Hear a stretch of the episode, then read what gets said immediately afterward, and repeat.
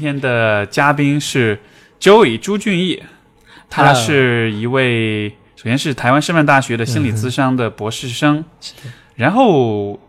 关于 Joey 的很特别的一点呢，是一位视障人士。嘿对，跟大家打个招呼。啊，Hello，，各位听众朋友们，大家好，我是 Joey 朱俊义。对，那我是啊，对，在台湾念书，但我其实是大陆的朋友，对，我是苏州人。苏州人。对刚才就是这个，因为 Joey 今天到上海来找我，嗯然后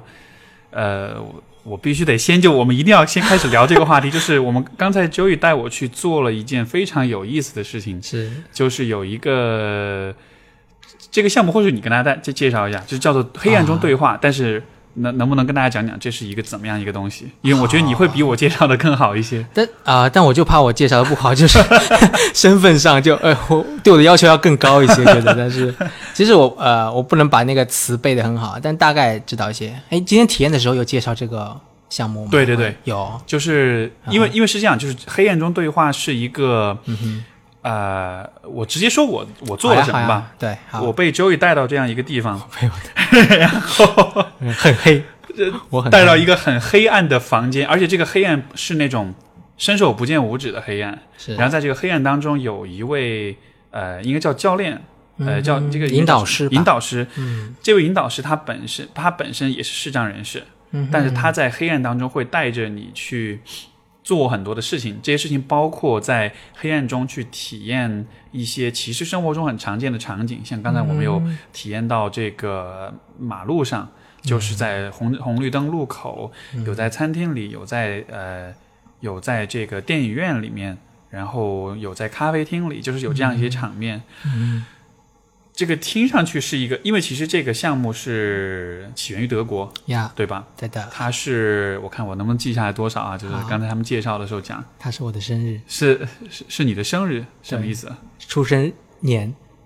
哦，是跟你同年出出现的一个诞生的一个社会企业。社会企业的一个啊项目，对。是，他招募的全部都是视障人士，就里面的这个引导是全是视障人士，嗯他带人们在黑暗中，呃，这是一种黑暗当中的一种体验活动。然后在全世界各地，我刚才看到是有四十个国家，有超过一千万人有做过体验。嗯，上海的这家是在那个嗯啊呃徐汇滨江这边。嗯嗯。啊、这个这个这个过程，就我去之前，其实我很多年前就知听说过这个项目，但是是我真的今天我和你进去尝试了之后，嗯我觉得我可以用 mind blowing，可以用震撼这个真的吗？这个这个这个词来描述，嗯嗯，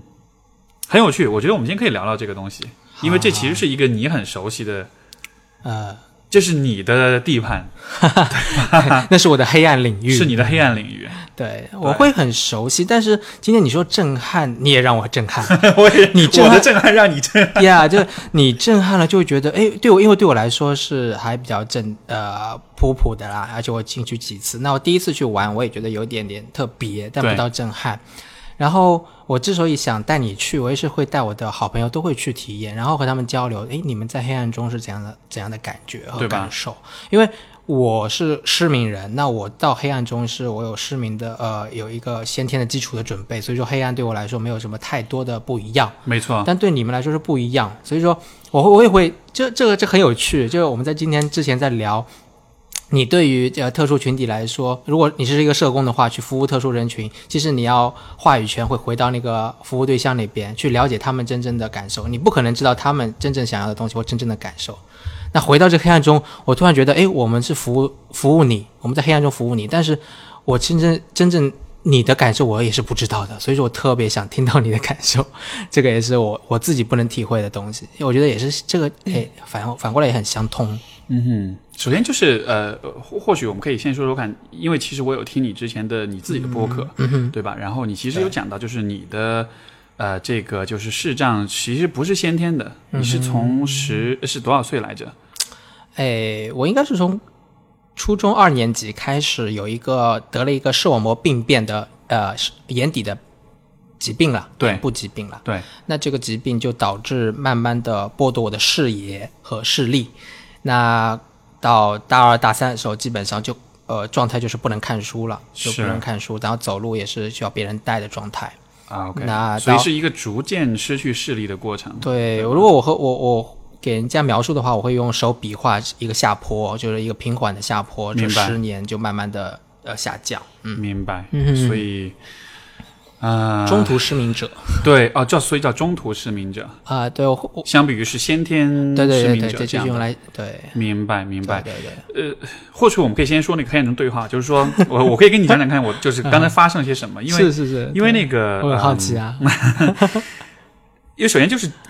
他进去之后，这个场馆里面，嗯呃，我说几点让我印象很深刻的点哈。第一就是说，这个进去之后，这个场馆是完全黑暗的，就是什么也看不见。嗯你进去之前需要把你手机、钥匙、钱包，所有这些有可能发光的，啊、就是不是手机、手表这样的有可能发光的东西，全部都交出去，是所以是完全黑暗的。然后你每每个人会领到一根这个就是嗯导盲杖，嗯哼，哎，Steve，嗯那稍等一下，我突然想到，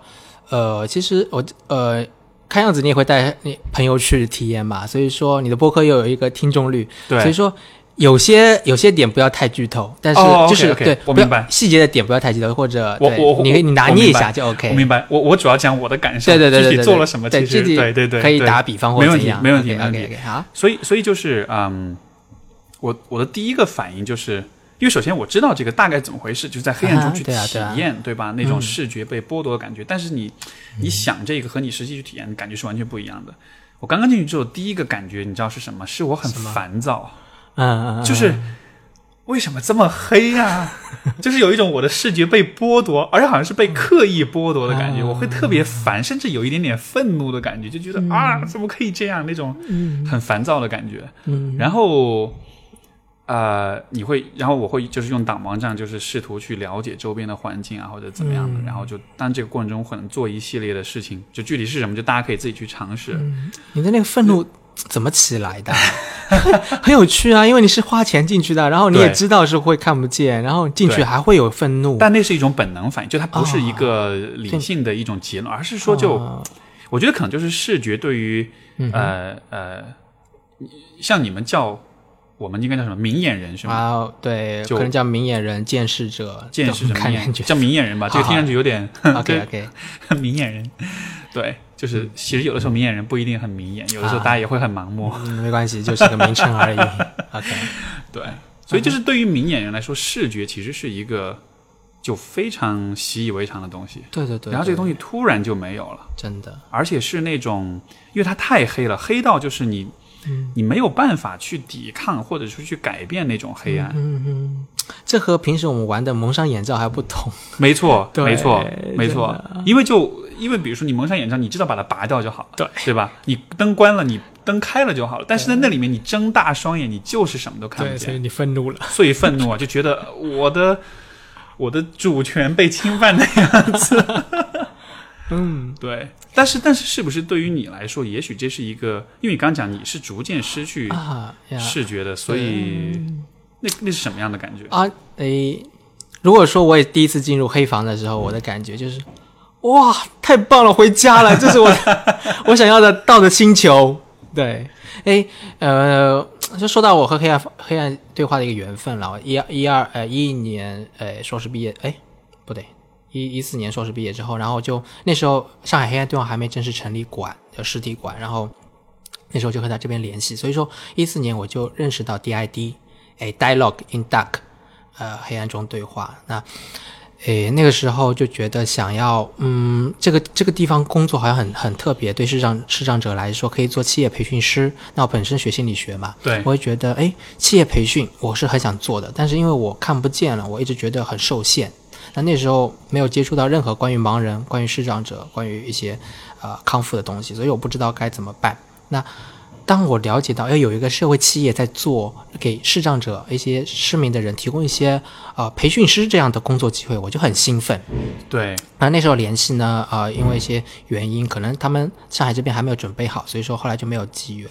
那直到后来我去呃台北。诶，台湾念书之后呢，就接触了台北黑暗对话，然后很快的去申请，去经过他们的培训，成为他们的培训师。那个我第一次进去的时候，我觉得哇，这这就是我要去的地方。我我进到全黑的方向，我就发现我突然长了手脚，我突然看得见了。所以这，就是所以这是我觉得黑暗中对话这样一个项目，我觉得它最了不起的地方，对它其实是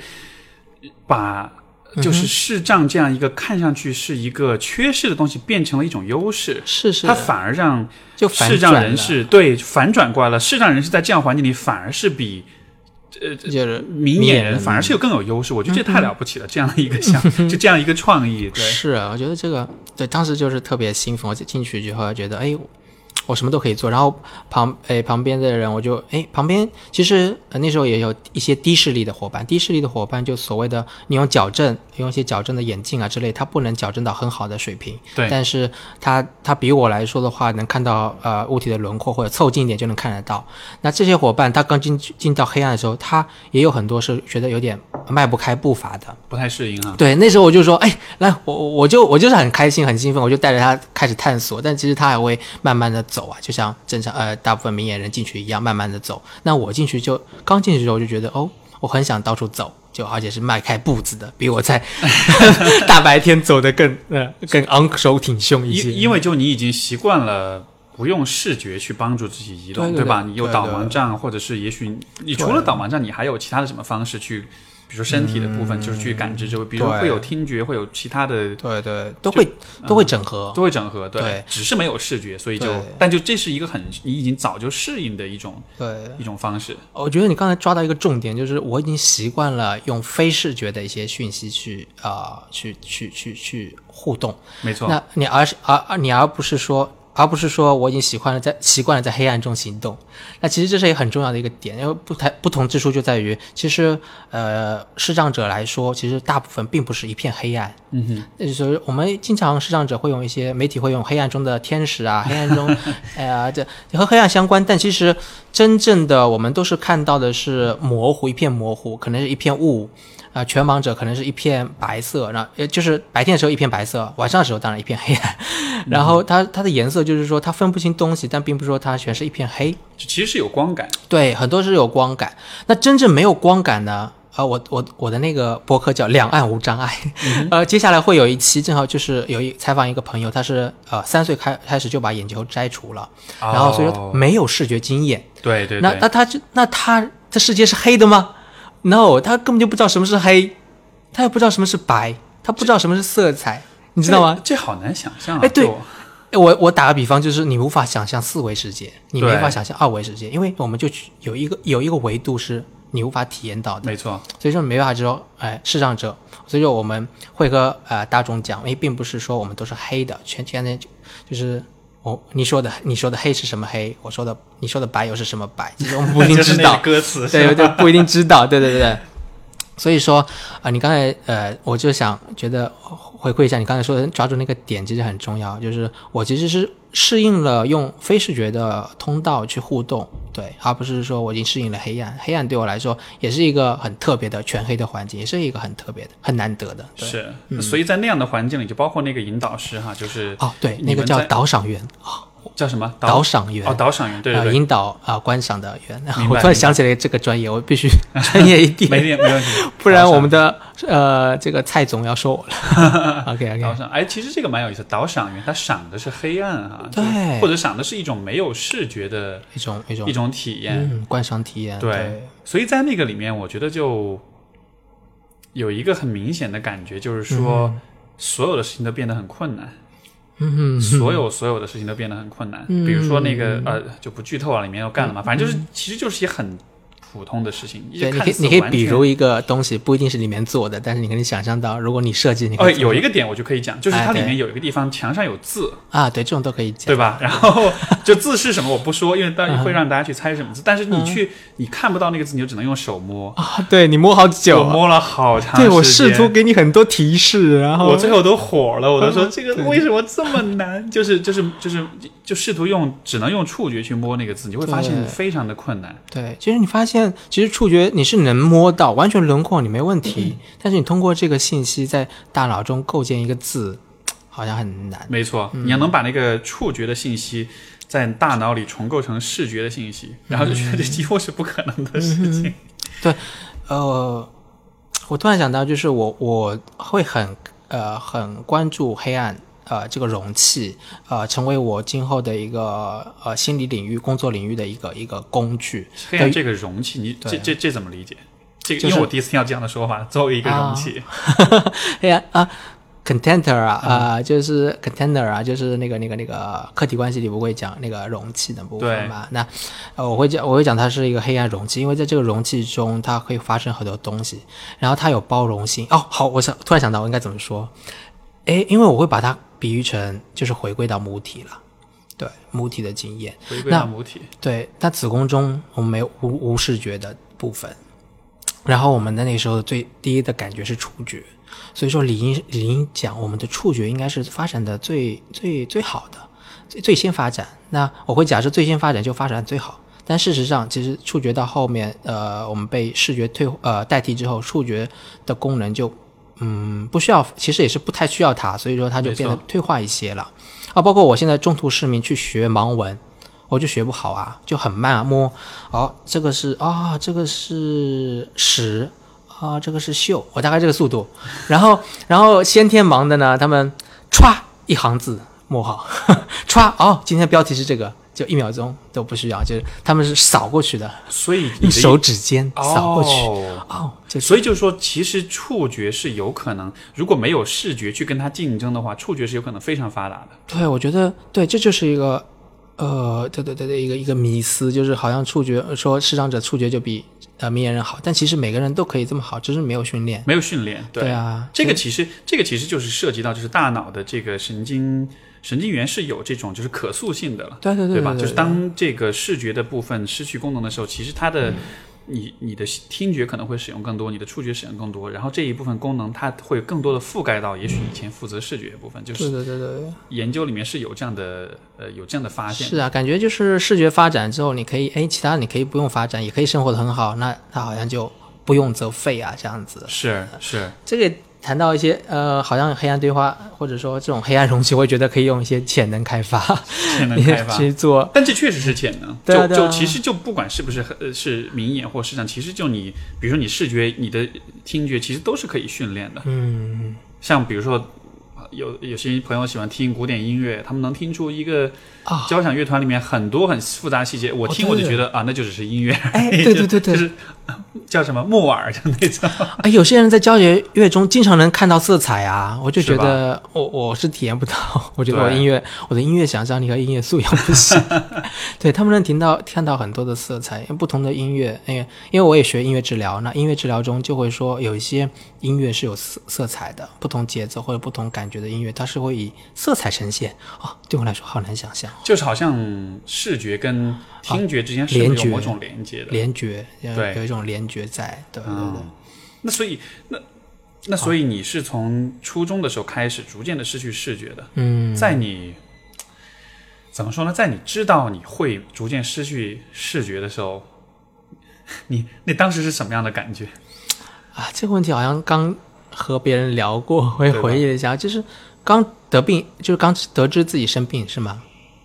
因为因为因为你看，就我我刚刚在那个黑暗中对话，我就觉得特别不爽。那啊我、我猜想，对于你来说，也许那是一个很长时间的不爽。啊，对对对对对对 对，就是也也有一个 呃老掉牙的问题，就是你慢慢的失去视觉和你突然失去视觉，有些人是车祸，嗯，对对对一夜之间两呃两个月之内，我们都会说是突然失去，对那它的震撼其实不一样，那震撼当然是突然大了，但是我们回到痛苦，那其实各有各的痛。那你摔一跤，呃，骨折那种痛，很痛很痛。但是我像我的话，天天脚上，呃，不是在天天讲，每个月可能脚上都要碰，就摔，就是磕破皮一下。那这种痛就是隐隐的痛，但是又是很漫长的。明白。然后我每一次的视力的呃退化一点点，然后我可能就要调试一点点，有一个好像有个抑郁期的一个状态在，然后那个期，呃，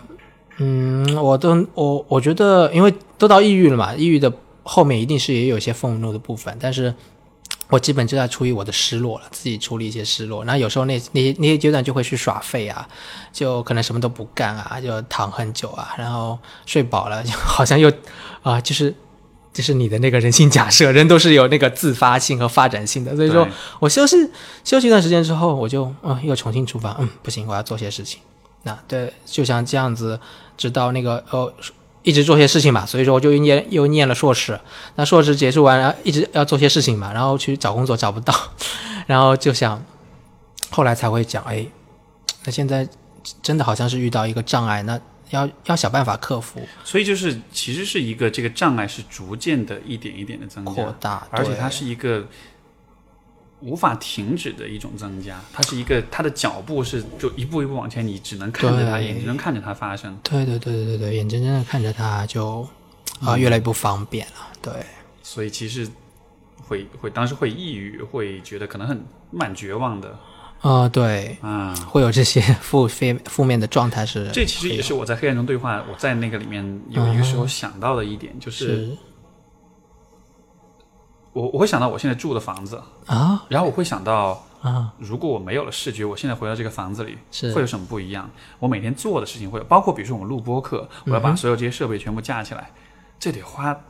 啊就这得额外花多少的，啊就会增加多少的难度啊？啊，这个这个难度哦，就是啊，如 这个这个你没错，是要花力额外的时间和精力，但不是在每一次。其实，如果我是一个熟练的家伙，我就是说熟练的家伙，也是我我也有这么一套设备。那你去我家的话，我我用的时间和你一样，对，但是我在熟悉这套设备的时候是花一点时间的。如果让它让它成为我熟悉的东西，我会花一点时间。就因为我买一套设备就过来，我阅我阅读和研究可能花两天，但你花两小时，就这样子，就嗯前期的准备会多一些。明白，就其实最终还是能适应，然后还是因为我我确实是那种突然一下进去，然后一下子就被，就是我属于突然失明那种，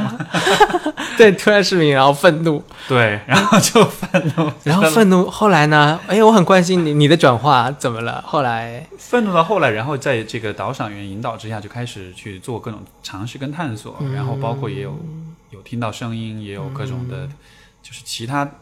感官通道的这种体验，嗯然后就开始把注意力转到这种感知上面，然后其实。慢慢，其实内心还变得蛮平静的。就比如说，它当中有放音乐的部分，然后是因为你知道，就比如说你睁着眼睛，你在这个明眼人的状况下，你听音乐，你一边听，你其实一边会有很多视觉的信息。比如说你看电影的时候，其实你主要不是在听音乐，你是在看画面，啊，对吧？比如说我们平时听歌，走在街上，或者是躺在沙发上听歌，你眼睛会看到很多东西，但其实你的注意力不是百分之百在那个音乐上面的，但是就那你在哪里？在可能在任何地方吧对。嗯但是就在那个黑暗当中，它相当于把那个，因为我觉得视觉应该是所有五官当中最主导的感官，是的。对吧？所以人们对般一般说都是是我们接收的讯息百分之七八十都是视觉通道进来对的。你你可以离麦克风稍微近一点点嘛，对，就往前坐一点点就好。对对对，然后所以说，呃，当把这个部分去掉了之后，我我的一个感觉就是，好像其他听觉、嗅觉、触觉，其实就一下子就被有了空间了，更加的灵敏。就就它就被允许哦，更多的被我。感觉到了。嗯哼，对，因为视觉不再占据那么多精力了，因为我觉得好像我们会花很多的精力去处理视觉信息，大部分的认知资源是花在视觉上面的。对。对，其实我我在引导黑暗体验的时候，我就说会请大家闭上眼睛或戴上眼罩，因为没有很多的时候机会是可以完全全黑的环境。对，也是个很专业的布置的一个场布的一个技术了。那我个人的部分戴黑暗体验会还是戴眼罩。那我会引导大家戴上眼罩的时候，其实当大家睁开眼睛的时候，我们是向外去看观察的；当我们闭上眼睛的时候，其实就开启了我们向内观察的一个没错。大门。对，没错，嗯所以，所以我刚跟你讲说的震撼，其实主要不是这个过程，嗯因为后来结束分享的时候，我就讲，我就其实那个从行动上来说，我还蛮胆大的，就没有觉得很害怕，不不敢就是举步维艰，就还没有那样子。嗯对，就但是好像我更多的，就像你说的，好像是在观察了很多在那个那样一个条件之下自己的很多想法，嗯然后我觉得可能 让我最嗯哼，就是反应最强烈的一点，其实是什么呢？嗯其实就是我在那个过程中，我嗯哼，我就觉得，如果我突然没有了视觉的话，我可能就我女朋友可能就得辞职了，她可能得回家来帮我做所有的事情。然后，但是我接下来意识到一点，就是在整个过程中，嗯，我没有想到任何人，我只有在想他。哦，就连就连父母都没有想到，啊。我就只，然后我就觉得啊，天哪，我对他是有多遗憾，是这期他一定要好好听，一定要好好听。听出你的那个情感。对，然后然后就想到这里就，想到这里，其实我还蛮激动，我甚至黑暗中你们看不见我，其实是流了点眼泪的那种的，就是突然一下那种情感就很强烈。的感。受力真的太强。了。对，然后就是，然后我进而想到一点，就是说，好像这个黑暗是一个，因为以前我跟其他嘉宾聊过死亡，嗯我就像死亡也好，还是黑暗也好，它都是一个其实非常，嗯公正的、非常客观的一个标尺，它真的能够让你看清楚什么对你来说是最重要的。哦，就是很多事情在黑暗或者是在死亡的这种映照，在这种对比之下，嗯它的重要性到底有几何，一下子就变得很清楚了。嗯所以就是那那一刻，我就意识到说，哦，他对我真的好重要。嗯就我我我看不见了之后，我我第一个或者我唯一想到就是他，然后一下就会那种。你对这个人的情感，你对包括比如说也也有别人会想到自己的父母，或者想到其他的人，对的，就是那些重要的东西一下子就会被凸显出来。嗯虽然你在黑暗中你什么都看不见，但是你嗯嗯正是因为你看不见了，你反而才能够更清楚的看到另外的一些你可能平时有点忽视或者就不那么重视的那样一些东西。所以那个是一个我觉得还蛮，这是真的是我觉得特别震撼的。我没有我自己都没有想到，当时那一下的那种对比跟那种情感的那种反应会那么强。这个，嗯，你说可以在黑暗中可以知道什么是最更重要的，这个和你提到的你呃说，哎，黑暗中对人的那个啊形象或者因为是呃没有那个视觉形象中有没有这些关系？好像都缺少了一些视觉信息，就更利于利于判断。没错，没错，没错，这个我觉得也很有趣，因为那个导赏员他在说话，然后，但是就因为我没对他形象完全没有概念，嗯，他自始至终没有出现在我的视觉当中，所以说是，他的存在就是一个声音，嗯。而这个声音的形象，这个过程中我也没有刻意的去想象它是一个什么样的形象，我只感觉它是一个声音。如果这个非要视觉化，我觉得它像是黑暗中一块有点白色的一块声波的那种感觉，它会它的声音出来的时候，那个声波就出来，就有点泛白的。但是如果声音没了，它就没了，就像是那样的一个很电子的、很好科幻的！很科幻的存在。对，对但是很有趣，就是好像这样的情况下，你看我们看人的方式就不一样了。你会怎么看那个和我们一起进去玩的那个伙伴？哦，他我不知道，他可能只是比较内向吧，不太讲话。嗯，对就我们是我们两个一起进去，还有另外一个朋友，一个一个就刚好碰巧一起进去的朋友。对，因为你怎么呃你你是怎么你对他是有什么？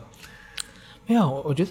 他也是一个很很内倾的人，我能感觉到。然后，所以说我之后会去问他他是感受。对我想，他应该也是有一个比较深的深的一些感受，但好像还没有机会去说出来了。所以说我挺好奇他。那他是一个很内倾的人。呃，一般黑暗中有两种人啦，一种就是呃，我们讲不讲内倾外倾，我们就讲传统的叫外向和内向。那外向的人进去的话，就会啊啊，怎么这么黑啊？啊，反应很大，然后出来的时候就哇哦哦，终于出来了！哎，刚才哎吓死我！哎，刚才那个是什么？就很多的这些东西，他肯定是在环境，就是环境的互动中。然后比较内向的人呢，他的内心体验就会更多一些。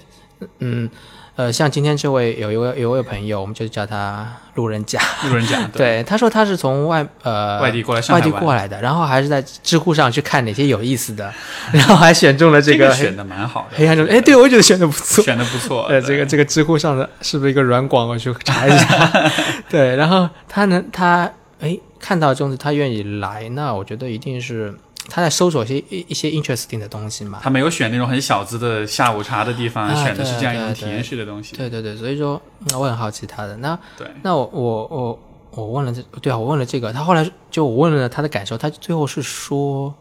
诶，体会到，诶，如哦对对失去视力的盲人来说，他真正的体更多的体会到他们的那种那种呃和环境互动的呃感觉，嗯，那其实这就是呃在台北黑暗对话他们会做同理心工作坊，其实。在呃德国黑暗对话创始一九八八年那开始时候，它有呃大概有三个这个社会企业的目标啦。那第一个就是让公众更了解视障者，更更有同理心对视障者。所以说，第二个就是让视障者有更体面的培训师的工作啊。第三个就推动社会发展。对，所以说，就像今天那个、那个呃路人甲，他其实就是有一个对视障者的一个呃更多的了解。那其实呃，因为今天我们参加这个项目是黑暗中黑暗中对话 DID 的一个叫诶黑暗体验馆的项目，它是有个实体馆。对，那大陆有三个，第一个是在成都，第二个是在上海啊，第二个是在深圳，第三个是在上海。那大概这应该是全球第十四、十五、十六家吧体验馆，它是有实地的。那其实有四十多个国家有有黑暗对话，但是有馆的只有只有十这这十几座。那每个馆就是体验黑暗中的一些观赏啊，我们用还是用观赏这个词。呃，那很多的呃，我们的导赏员最后也会和我们交流，对不对？你有对不对？对，有有。对，他其实交流的过程中，他会介绍一些关于视障者的一些知识，比如说你们会被颠覆啊，哎，原来带我们走路的是视障者，原来视障者是有能力的，啊、有有有带我们观赏的能力的，然后视障者生活，哎，也可以，你不知道你有没有问啦？比如说他会讲他现在怎么用手机，怎么用电脑，怎么学习，怎么出行。啊，对这个，因为我我我当时没有问，是因为我觉得有很多跟你聊的机会，我就不占用他时间了。OK，对所以说他最最后不回头跟他讲一下，就这不是对他冷漠不关心啊，就确实是因为我我是有意的留着很多素材，我觉得我们今天要录播客来的。OK 啊，其实他，哎，他最后的呃是在做这部分工作啦，就是让公众更多的了解。那每天他他的收费是一百多嘛，那他的他一方面要维持基本的，他其实做这个都是亏的，因为像台北就不做这个，他这个运营是亏的。你看它里面的整个的设计其实很很大投入，那。它这个是公益，真的是公益的，因为社会企业会做呃公益的，会做商业的。那其实它的管是更多是公益，让更多人去体验。对，那他呃商业的就是他会做黑暗工作坊，是做企业培训的部分。企业培训哎它一般是用企业培训的钱去养这个啊、呃管管的运营费用，一般是这样。你看今天其实我们今天下午可能就只有我们三个人，对对啊，但那隔壁就是有那个企业在培训嘛，对对对在一起培训听到他们对对对，所以说，呃，那个路人甲的部分，我就好奇他的收获。哎，的确，他的收获是在这个啊、同理心方面。那进一步，我更关注的收获就是像你这样子的，所以说我就带你 带你去，就真正的我，呃，就是真正的，或者说你的你的那个。思考通道和体验通道是会向内的更多，或者在自身体验、个人经验、联想啊、发散啊。我本来就是向内很多的，啊 然后这个黑暗中的这种点就是大大的更放大很多。啊对对对对，哎，你很好很好玩的是，你你说，哎，如果我哪天看不见了，我女朋友岂不是要辞职照顾我？哎，你们关系好好啊，为什么不是我脸都看不见了，她会不会不要我？说明你们的关系一点都没有焦虑，啊，对嗯也是。是不是？很紧固。哎，你的第一反应是她要辞职照顾我，很不容易啊！这结果我得回头问问他，说不定他说啊，谁跟你说要这样的？我才不愿意呢！不要想得美。OK，那个呃啊，对，还有一个很有意思的就是，我们在那当中待了，因为最后最后那个导赏员会问你觉得我们在里面待了多长时间了？是然后我的直观的感觉是可能没有很久吧，十五分钟吧。但是我又想一下，他会这么问，一定说明这里面是有玄机。我想，OK，那有可能我们之前忙着去做很多事情，所以忘了时间流逝。我所以我猜的是半个小时。嗯，最后他公布答案的时候，是比这个时间大大的超过。这算剧透吗？这也许不要跟大呃，家讲。其实每个每个呃导爽也不一一不一定一个时间啦，啊对，对，但就是好像那个时有快有慢，时间的流逝会很不一样。对，其实对啊，对你来说就是一个而 且而且，我想这个会不会也跟就时间流逝会不会也跟视觉上的这种信息有一点关联？就是我们对于时间的感知，也许对啊对一部，分是来自视觉的这种那种当然啦，日出日落啊，对这是我们最最早的计时方式啊，它是一个光的光的一个时时光和时间，时光时光，对，时间是和光是相连的，是，对，所以最后就发现，好像在黑暗中，你对时间的那种，对啊，因因为就是所以。在黑洞里有时间吗？我觉得是这样，因为就是因为你做整个这个过程，你的记忆是没有啊，对视觉的这一个层面的，对，没有没有那个记忆点，就是就是记忆是没有一个参考点，对你的记忆好像没有一个视觉上的一个一个一个底色或者一个底板，对对对对。一个基础。所以说，当你试图去，因为我们去回顾，比如说刚才过了多长时间，我们会试图去回忆，但是你的回忆调调出来之后的数据主主要是视觉信息，对对对但这个部分如果没有的话，你的回忆会变得很模糊。哎，是是，然后所以你你就是当时说，哎，我们好像没做什么，应该才对，十几分钟。就其实做很多事情，但是可能我我一去回忆的时候，我想不起任何视觉的信息，对对对，结果就是因为因为那个里面只能用触觉和一部分的嗅觉，还有主要是听觉去，但这部分信息可能就有点骗了我，让我觉得没有、没有多长时间。哎，你你知道这个时间的那个啊、呃如果是把它作为一个时时间认知心理学的概念理解的话，我想到那个哎呦，国内有个心理学大佬叫黄希婷，那黄希婷就在研，哦，教授就在研究这个时间，我下次要跟他带他也去体验一下，看他是吗会不会有更多的关于时间，不知道时间和这个视觉的一个，哎，真的很有意思的一个认知心理学的课题。对，这对那对你来说呢？你对时间的感知，哦因为你刚好有这么一个对比，no，那那是很神奇的事情。呃呃，有时候把妹的时候就会说，哎，现在是几点？他们一看，哇，好厉害！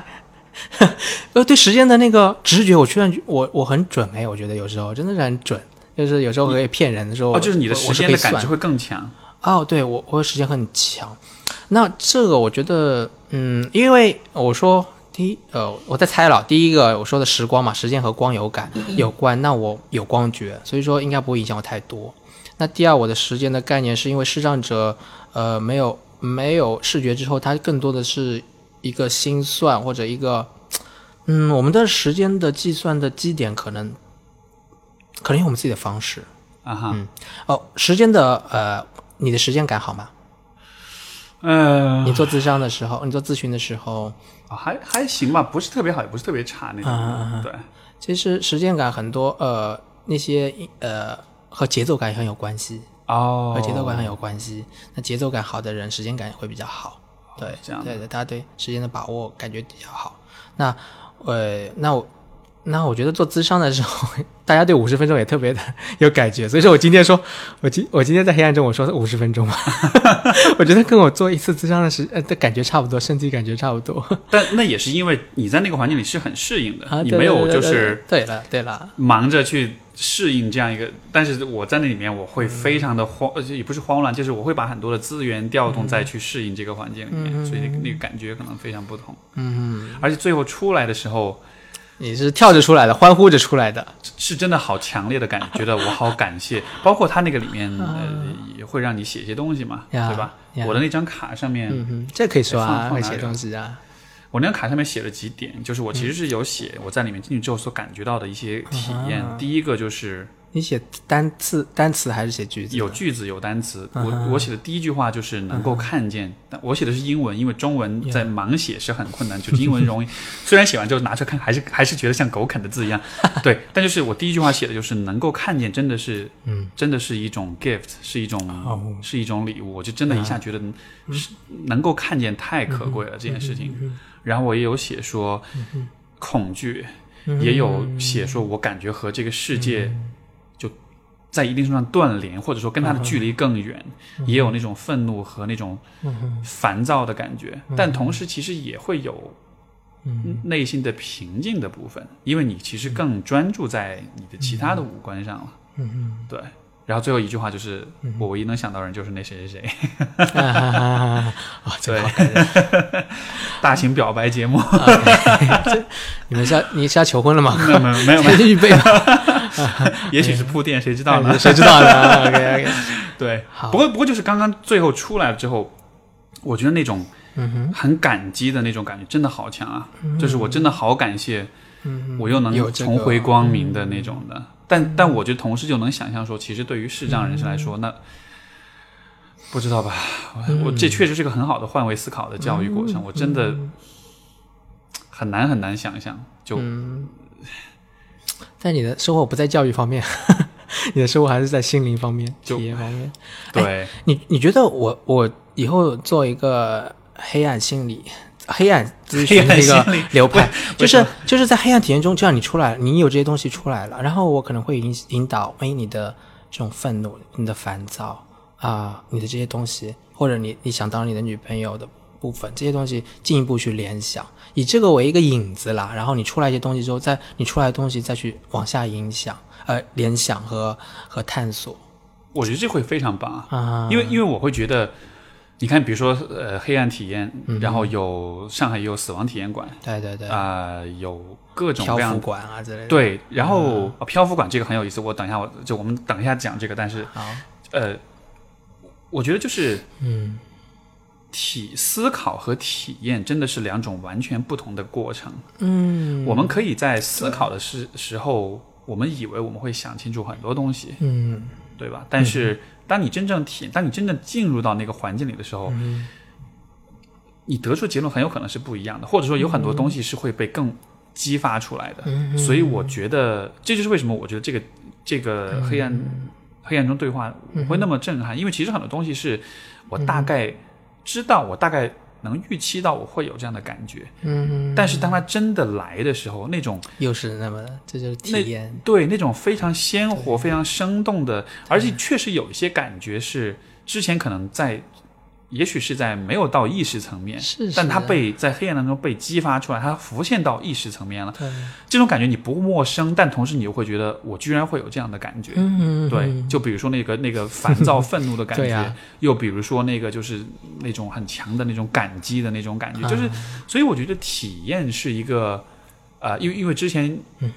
我也写过一篇微博，当时就在讲说，我们现在其实，在这种互联网时代，其实是。很多人的生活体验都是二手体验，我们看别人的啊，视频、照片，听别人的故事，听别人的播客，对，就是好像你你听别人讲啊，我去哪玩儿，我做过哪些事情，我拍了视频，我发了照片，嗯。对吧？这个朋友圈一看，觉得你就觉得你已经去过了，嗯，但实际上你真的去和你看别人的这些影像资料、声音资料是完全不同的感觉，所以我就觉得这是一个很宝贵的机会吧，就是说呢，真的，就是这种黑暗中会把很多东西激发出来，所以像你说，我觉得我觉得这会是很有意思的一个方向，嗯哼。对，然后，呃，因为我现在进入第二年的博士实习，如果在第二年的下半学期，如果我的督导同意的话，我是可以邀请适合的来访者蒙上眼罩和我对话，对吧？嗯或者说，我觉得也可以带他们，就是当然这个我不知道场地上的限制，地是很对，但就是比如说能营造一个全黑的场，对，那那等我自己吧，等我自己开业了，一定会，我觉得会有一间黑暗空间。对，因为像这种像黑暗中对话，我觉得他们完全可以做成那种，嗯更具有教育性的一些东西。对，在一个小团体当中，大家可以有更多的交流讨论，包括我觉得会有些，甚至有些治愈治就是治愈性的东西治愈吧，我觉得是真的是可以有的。这是我这是我特别想做的啦。如果我对啊，我也和黑黑暗对话的，或者尝试的带过类似的，给他们培训师带过类似的活动吧。对，那时候也做相似的一些呃觉察体验，然后做一些互动，但是呃就是都是在尝试，但是我觉得应该会有，因为在台北黑暗对话，啊、台北的呃市场心理师和我一起聊，他们也在啊、呃思考相同的东西了。我觉得出来会很有意思，你一定也要再去体验。好啊，没问题。对，再去体验。哎，你突然，我突然想到，那个黑暗对话还有一个产品叫时与时间对话。与时间对话，对，时间对话这个就是可能有机会，哎，但是在国内做不起来。还没有啊对，好像是怎么回事？就难度可能会比较，就是对培训师的要求会比较高一些吧。具体我也不清楚，就是我也很好奇啦。其实我也很好奇。啊明白。那还有一个叫无声中的对话，就是它是完全没有声音的，就是好像是模拟听不见的听障者的一个对话方式。哦，所以它是一个社会组织嘛，你你可以看到它还是有一些公益性在这里，但是公益同时特殊的呃呃东西也带来了特哦、就是特殊的特殊群体的也带来一些特殊的一些产品了。我觉得无声中对话，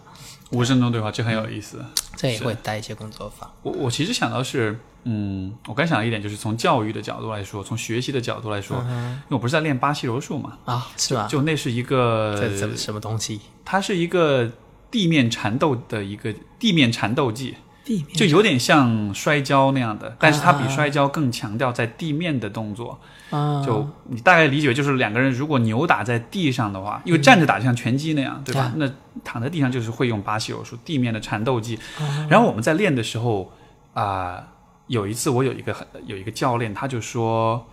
因为他看到我和另外一个伙伴对练，他就说，我觉得你，我觉得你可以试试看把眼睛闭上来练。我说为什么？他说，因为我觉得你在通过视觉，就是你你能够看到的时候，嗯。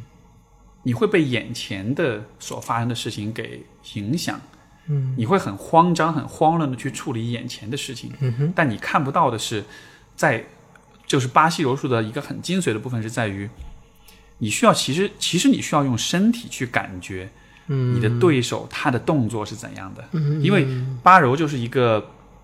你的对手有很多招数，你有很多反制的招数，哦他又有很多反制你的招数，最终就是看谁的招数胜过对方。嗯，所以其实他很注注重就是用身体去感知两个人的这个身体相相对应的位置在哪里。对，你可以识别出对方要出什么招。对，没错，因为对方马上要出一个什么招了，其实你去用身体去去感觉，你能感觉到的，你的你比如说你的大腿和他的腰靠在一起的时候，你能感觉到他动动的一瞬间，你就知道，哎，他开始往这个方向动了。哇，这个这个好身体感觉啊！对对对，他其实非常强调身体的感觉，但是当我睁着眼的时候，我看到就是眼前的这些动作，对对对对比如他可以用手或者用呃上半身某一个干扰动作，让我觉得他要在上半身的这部分发动进攻，其实他是在腿的部分发动进攻，我就完全会忽略到，所以他就让我闭眼，嗯，然后我闭上眼睛之后，我发现那个感觉就完全不同了，你就就好像就是我们前面讲的视觉其实很干扰，对，它很占据人的这个认知资源，对对对对对。对，但是当你把这个部分关上之后，你会发现你有好多额外的精力，对对对，可以去注意到这个对手他每一举一动，然后你一下觉得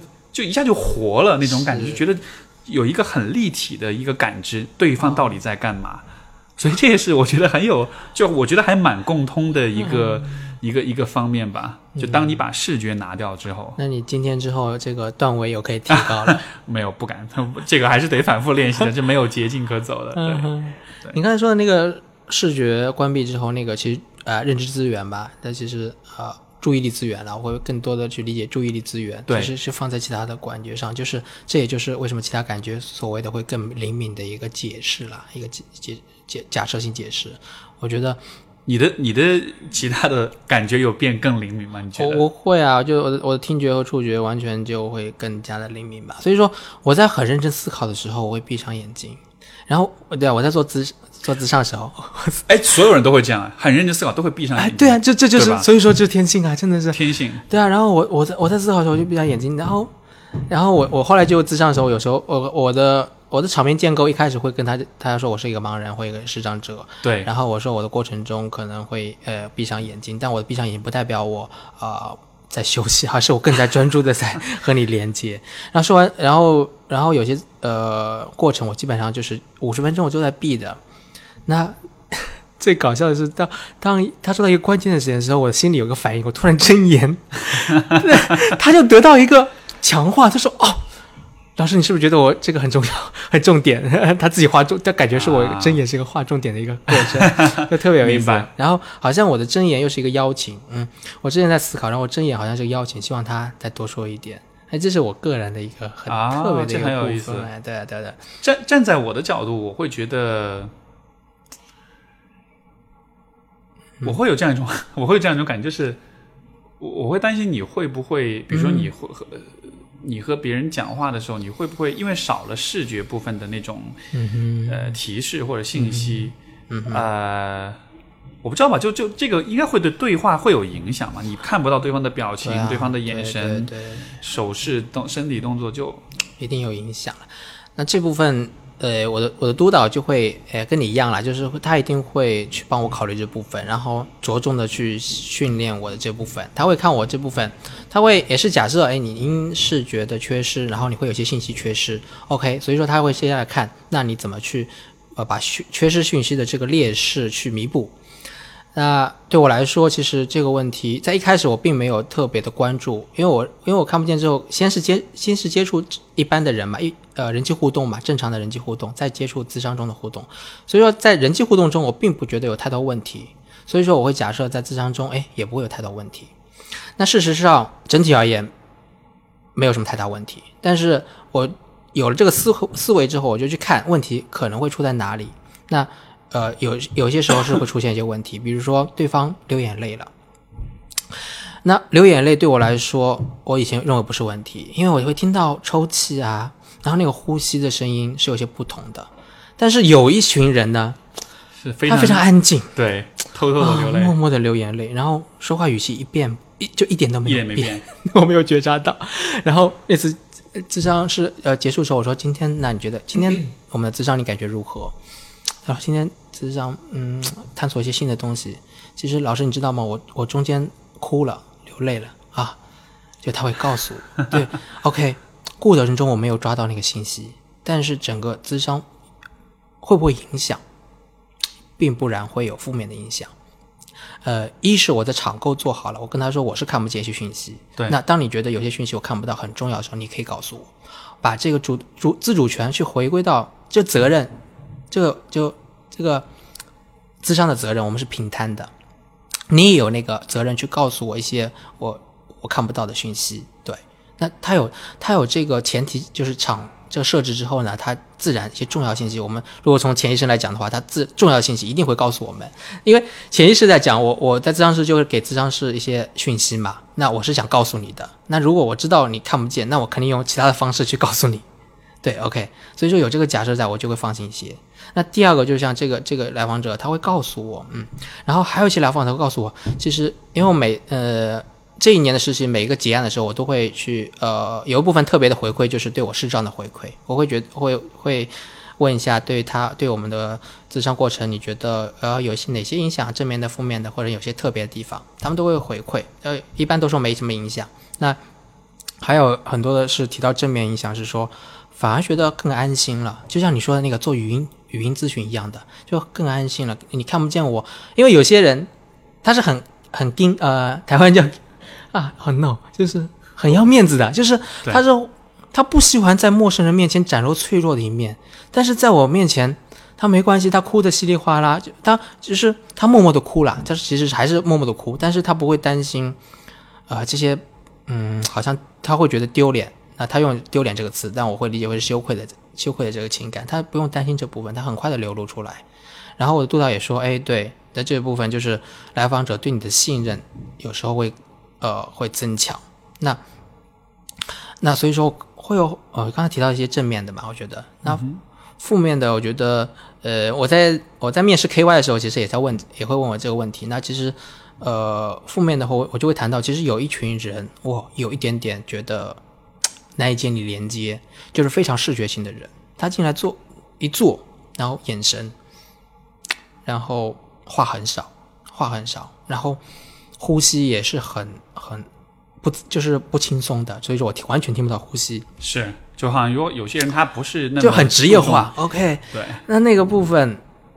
我就很难。呃，像如果我在猜，如果我看得见，应该是一个眼神能看到他，哎，那眼神就能读到一些东西，然后从眼神中的素材去开始。但是他一个人一坐，或者说，哎，你有什么问题想要讨论？他说，呃，我想谈谈情感问题。他收他的语气就，我想谈谈，我想谈谈我的情感问题。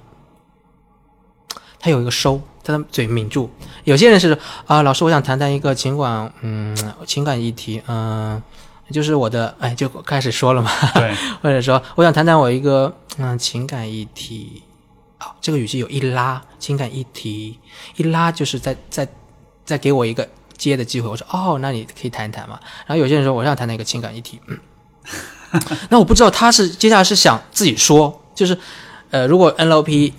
我有学点 NLP，如果他他是呃，他他有一些眼神，他如果这句话我想谈的一些情感议题，这时候他眼神是往下的。那如果你看得见这个这个的话，一般会说他其实已经开始在思考，你要你你等他说就可以了。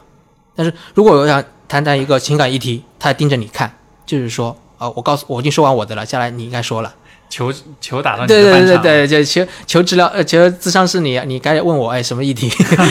但是我就，嗯，但当但当遇到这种这种个案的时候，呃，可能就会有一些问题。这个其实和就比如说我做咨询、面询，相比于面询和就是网络视频咨询，相比于电话咨询，其实也会有这样的问题，就是你看不到嗯对方在对方什么样的表现，所以好像是会那个距离感，嗯那种非语言的那种一些信息，其实会更难把握到一些。对对对，因为我如我如果从非语言信息的话，基本上是声声音声调嘛。那如果他声音声调他给的很少，我的难度就大一些。对，就是这样子。但是那那另外一方面，就像说的，那我注意力都在声音声调上，我反而呃，同样啊，对我来说。呃，我就觉得，哎呀，你们明眼人就抓不到我们能抓到的信息。我在视，我在我在听听呃声音中能也能抓到一些信息。那声音中的信息，它其实表达的东西和它的呃肢体动作有可能是一样的，但是我在声音中抓到，有时候，呃也也不能说谁多谁少，其实有时候也会，我觉得声音中的讯息我抓到的更多。那是视觉抓不到的。同样也有，我觉得因为视觉一定程度上还是太让人分心了。对，然后视觉上有些假的东西了，就是对眼见不如钉如真嘛。对，你是 嗯哼，你是怎么走到心理咨询师这条路上的？呃呃，那个是我觉得就是 大陆的大陆的生涯辅导做的不好啊。OK，不是这样子了，就是其实是因为呃，在大学之前。人生目标是考大学，那读书读得很愉快，因为成绩可能还不错，就觉得很愉快，啊，考分数考得不错就很开心。那整个好像就在为了考为了考试，然后为了考试，我和呃一些为了考试压力很大的有点不同，就是我为了考试还挺开心的，然后 就很奇葩。OK，这个这也是我自己，我觉得也是自己营造的，因为我高高中的时候其实一开始进了提前班，提前班是一就是一个精英聚集的地方，我我在这个精英的里面，我觉得我是在中下。我就主动提出，哦，老师，我视视力，我眼睛好像不太好，我想轻松一些，然后我就到一个下一层的一个班级，所以说在那个班级里，我又是那就是比较顶尖的，鸡头凤尾，哎，对，宁做鸡头不做凤尾 呀。然后做了，嗯，在那个部第部分呢，我就很呃，就还挺开心的，但是对未来是不知道要做什么的，只知道嗯，考大学，嗯，考大学好像就很不错，好像又是一个 reward，另一个 reward 就是考大学就是会有一个奖赏，嗯。那呃考一个好分数，那考分数知道要做什么？我甚至连，因为我清华大、北大是考不了了，我的我的最高目标可能就是南大这样子。然后，然后那时候就不会想学校啊，然后专业啊都不会想，都不会去考虑。那那真正考完之后成绩还不错，然后那这还还要选了那一本嘞，我们一本的那个专业，然后完全不知道这些是什么专业，然后在想我，因为我知道。这个眼睛的病将来会看不见。对。那当未来我看不见的时候，哎，我觉得我还挺好的一点，就是我一直会未来看不见做准备，提前做准备。我想以后又靠什么吃饭？靠嘴巴吃饭。OK，口活，口活好是不是可以养活自己？OK，所以说口活正经的正经的口活专业，我就反应第一个反应就是一个哎，心理咨询，心理医生，心理医生。对心理医生甚至也是完全不了解，唯一的印象就是以前看那个，呃，大陆这边翻译叫《成长的烦恼》，嗯，Pains in Growing，类似的英文的原文，就是一个这个很出名的剧，哎，很出名的剧，对对对对。然后《成长的烦恼》里面的 Jess Jason Silver 就是呃主角家庭，他是一个家庭剧嘛，然后父亲就是一个家里呃做做治疗的心理医生吧，精神科医生吧应该。然后，哎，我不知道，我就想到的是他，然后可能那个剧的。整个氛围让我喜欢吧，然后很认同吧，我就想到这个专业，然后就选了。那在这之前，我对心理学的，我觉得我高中开始有一些，虽然还是很模糊，但是还是开始有一些呃自我的一些觉觉醒了，就意识 意识朦胧开始觉醒的部分。因为我能想到的，我关心理学的书，我以前我我看书很少，先说我看书很少。等会你看书很少，然后你成绩又很好啊？因为成绩不需要看课外书 哦，说的是看课外书。好吧，好吧，那。啊，看书也很少啊，做题嘛，做题也很少，好吧 什么乱七八糟？OK，然后那时候，呃，对我那我那时候唯一会看的就是《读者》啊，就是最哎呀，是我最阅读量最少的一群人，至少还会看看《读者》。然后，哎，那高中无聊就会和旁边的人看看《读者》，看看里面的笑话啊，就是看的也是很 low 的部分啊，然后笑话，然后一些东西涉及到一些心理的东西。然后那时候，哎。有那么几次会去逛书店，也可能是因为去逛书店才有机会去约会吧。然后在书店的畅销书上就会看到，呃，有看到弗洛伊德。那时候的弗洛伊德看了一点点，那觉得，诶，他在谈性，然后用一种很科科学的角度谈性，哎，就好像这也是一个吸引我的点。我觉得，诶，心理学好像就可以谈一些我们平时谈不到的内容，好像很神秘。那这个神秘加上呃成长的烦恼的那个职业，哎，在家里办公用嘴巴用口活赚钱，就让我选了一个。心理学，然后一看心理学，其实现在比较后悔的就是没有选那个，也不能说后悔吧，可能就是就是当时不清楚，就是不知道有临床医学了，临床心理学了，那只知道应用性，只看到应用心理学。那应用心理学其实呃，心理做研究为主，对，就是将心理学应用在各行各业。对，那心理咨询只是一个分支，所以说。呃，如果说就业为了将来就业好的话，真的是应该学临床心理学。那学了之后，你因为现在精神科很就很缺呃临床，因为因为需要医学背景，那我没有办法，当时没有办法找精神科的一些工作啊之类的，就是因为这个部分吧。嗯嗯，所以说医学医学的那个部分，那医学部分当时不考完全不考虑啊，因为也不会去看医学的部分，因为觉得眼睛不好，就学医学很累啊，就不可能嘛。你那你怎么就是你怎么看书呢？对，那时候那时候看书还能看，就是你可以理解我眼前有一个通过一个管子，一个嗯望远镜吧，我们说呃就是一个特别的设一个设备，一个哦不是，就是你假设我呃眼睛是前面有一个，就是我是管状视野，一开始就是只能通过看到一个管子，视野只有二十度，就是我看书的话，可能只能看五个字，然后移动一下眼睛五个字这样子，相当于你的视野周围都是没有的，中，间只有一小周块是围我是破碎型的，周围是破碎型的，就是也会有一点点，哦但是破碎型。所以说看书的话，嗯，人家一目十行，我连一目一行都不行，就一目三分之一行这样子的状态。那个时候是这样子了，对，哇那时候是这样子。所以说高考的那个时候，哇，考一个试，就是眼睛就我我出那高考就是考完试我就眼睛就睡就睡觉，我不会再做其他第二天准备了，因为眼睛超级累了，已经流眼泪那种状态。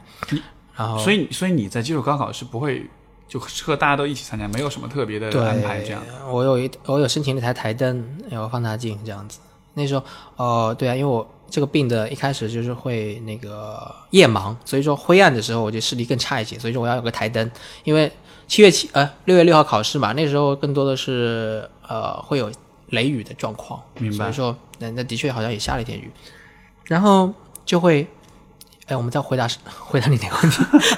哦怎么看书是不是就这样子啊？对，如果你视力完全没了的话，你怎么看书？好，这个就是一个很，我也是觉得是要一个普及的一个东西。那呃，其实没有视视力之后，或者低视力或者视障者在看书的时候，我们就谈到特殊教育领域的部分了。那视障学生，我现在也是个视障生啊，就是视障学生。那我们的教育是需要一些支持的，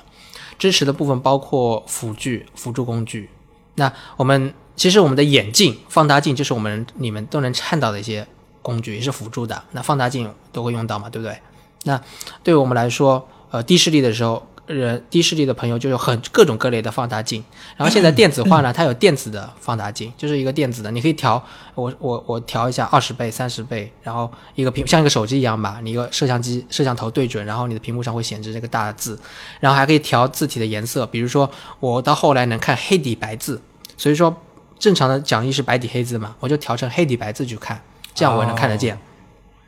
OK，那这是这是对低视力的一些辅助工具，还有一些比如说扩大扩视机，就也是像一台呃像一台桌呃桌上电脑一样，有个大屏幕，然后还有一个镜头一个扫描的一部分，像一个 Pad 一样，你你放在书上，然后显示显示在电脑的那种大屏幕上，这是一个扩视机嘛？所以其实就是不同的视障者，他们的所辅助需要的工具不一样辅助也是不一样的。对那因为每个人的状况也是不一样的。对对对，然后对于全盲的人来说，现在现在就是，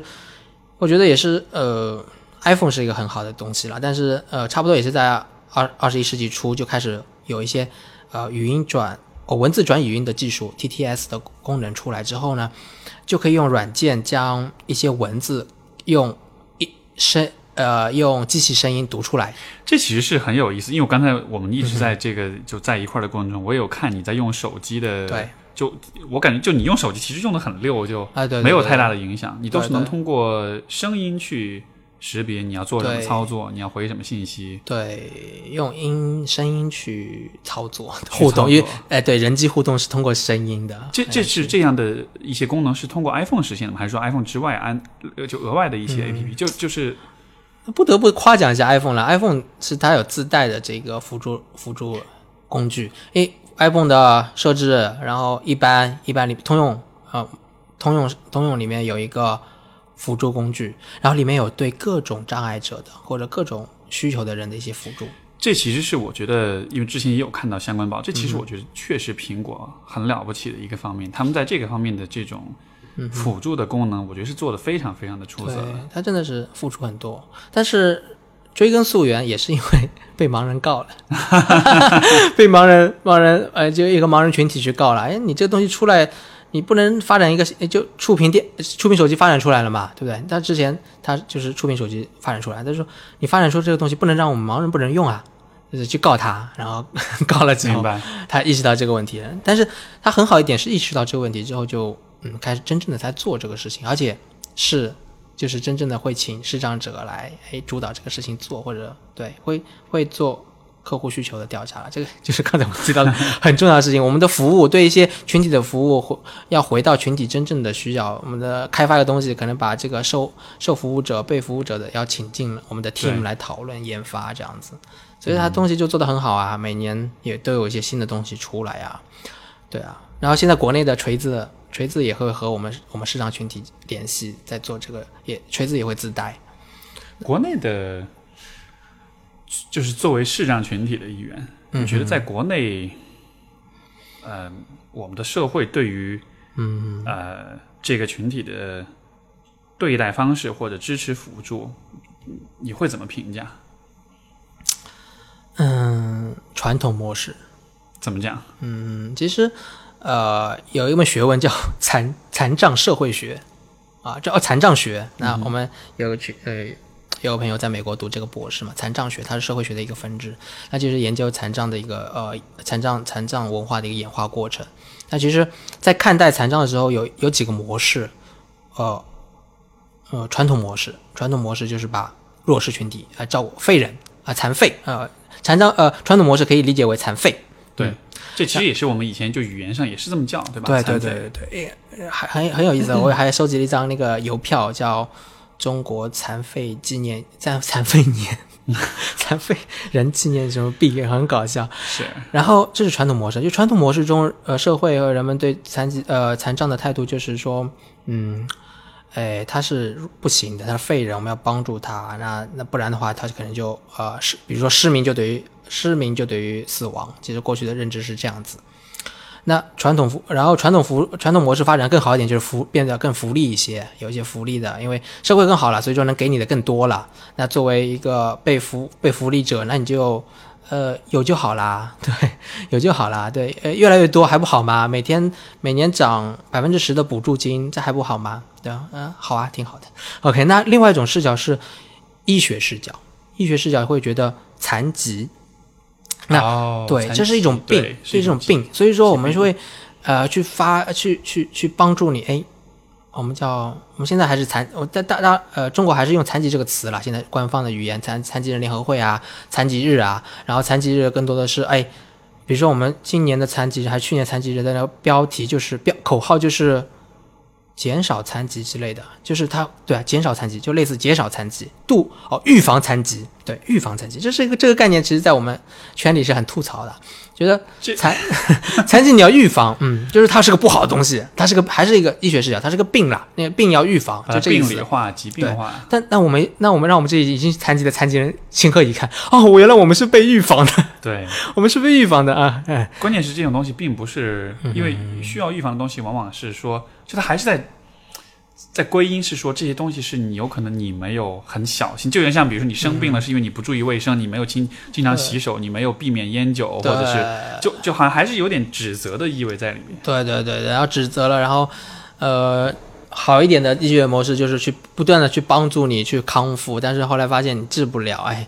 就是治不了，唉，一声叹息。医疗模式的结尾就是哎，一声叹息，因为真正落到残疾的就是你治不了嘛，治疗治疗治好的你就不会再说自己是领个残疾证之类的嘛，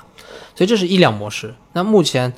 呃，从呃从从美国那边开始流呃残障运动开始，就是流行一个哦，这这也不得不提了，叫做叫做社会模式。社会模式，它的理念是将残疾残障看成是一种有身体缺陷的缺损的人与社会互动中出现的障碍的状态，OK，就是我看不见，对，对我不能阅读，是为什么？因为 Steve 出的书都是电子版和纸质版，它没有声音，它不是有声版，是 Steve 的问题，对，是出版社的问题。他其实是把 OK 就是残障人士的这个现状，他就接纳它就是一个现状，他不去做价值判断。呃，他会说这个障碍就是残障嘛，我们用残，我们倡导用残障这个词，因为是障碍的问题。那障碍是互动中产生的，并不对，对我看不见，但是呃，如果你你这边有有声读物，那我当然能听见。就是说，呃，你今天也是，你今天也体验了一个残障的状态，因为你到了一个环境中，你你你的你是有很多障碍的，那就是这个残障状态。然后，然后这是重点是社会模式，就是与社会互动的，就是心理学也有一个这样的，其实也是有一个这样的模式的转变了。医疗模式到，哎，那个三元叫什么？人、社会，呃，叫什么？生生物、社会、心理模式，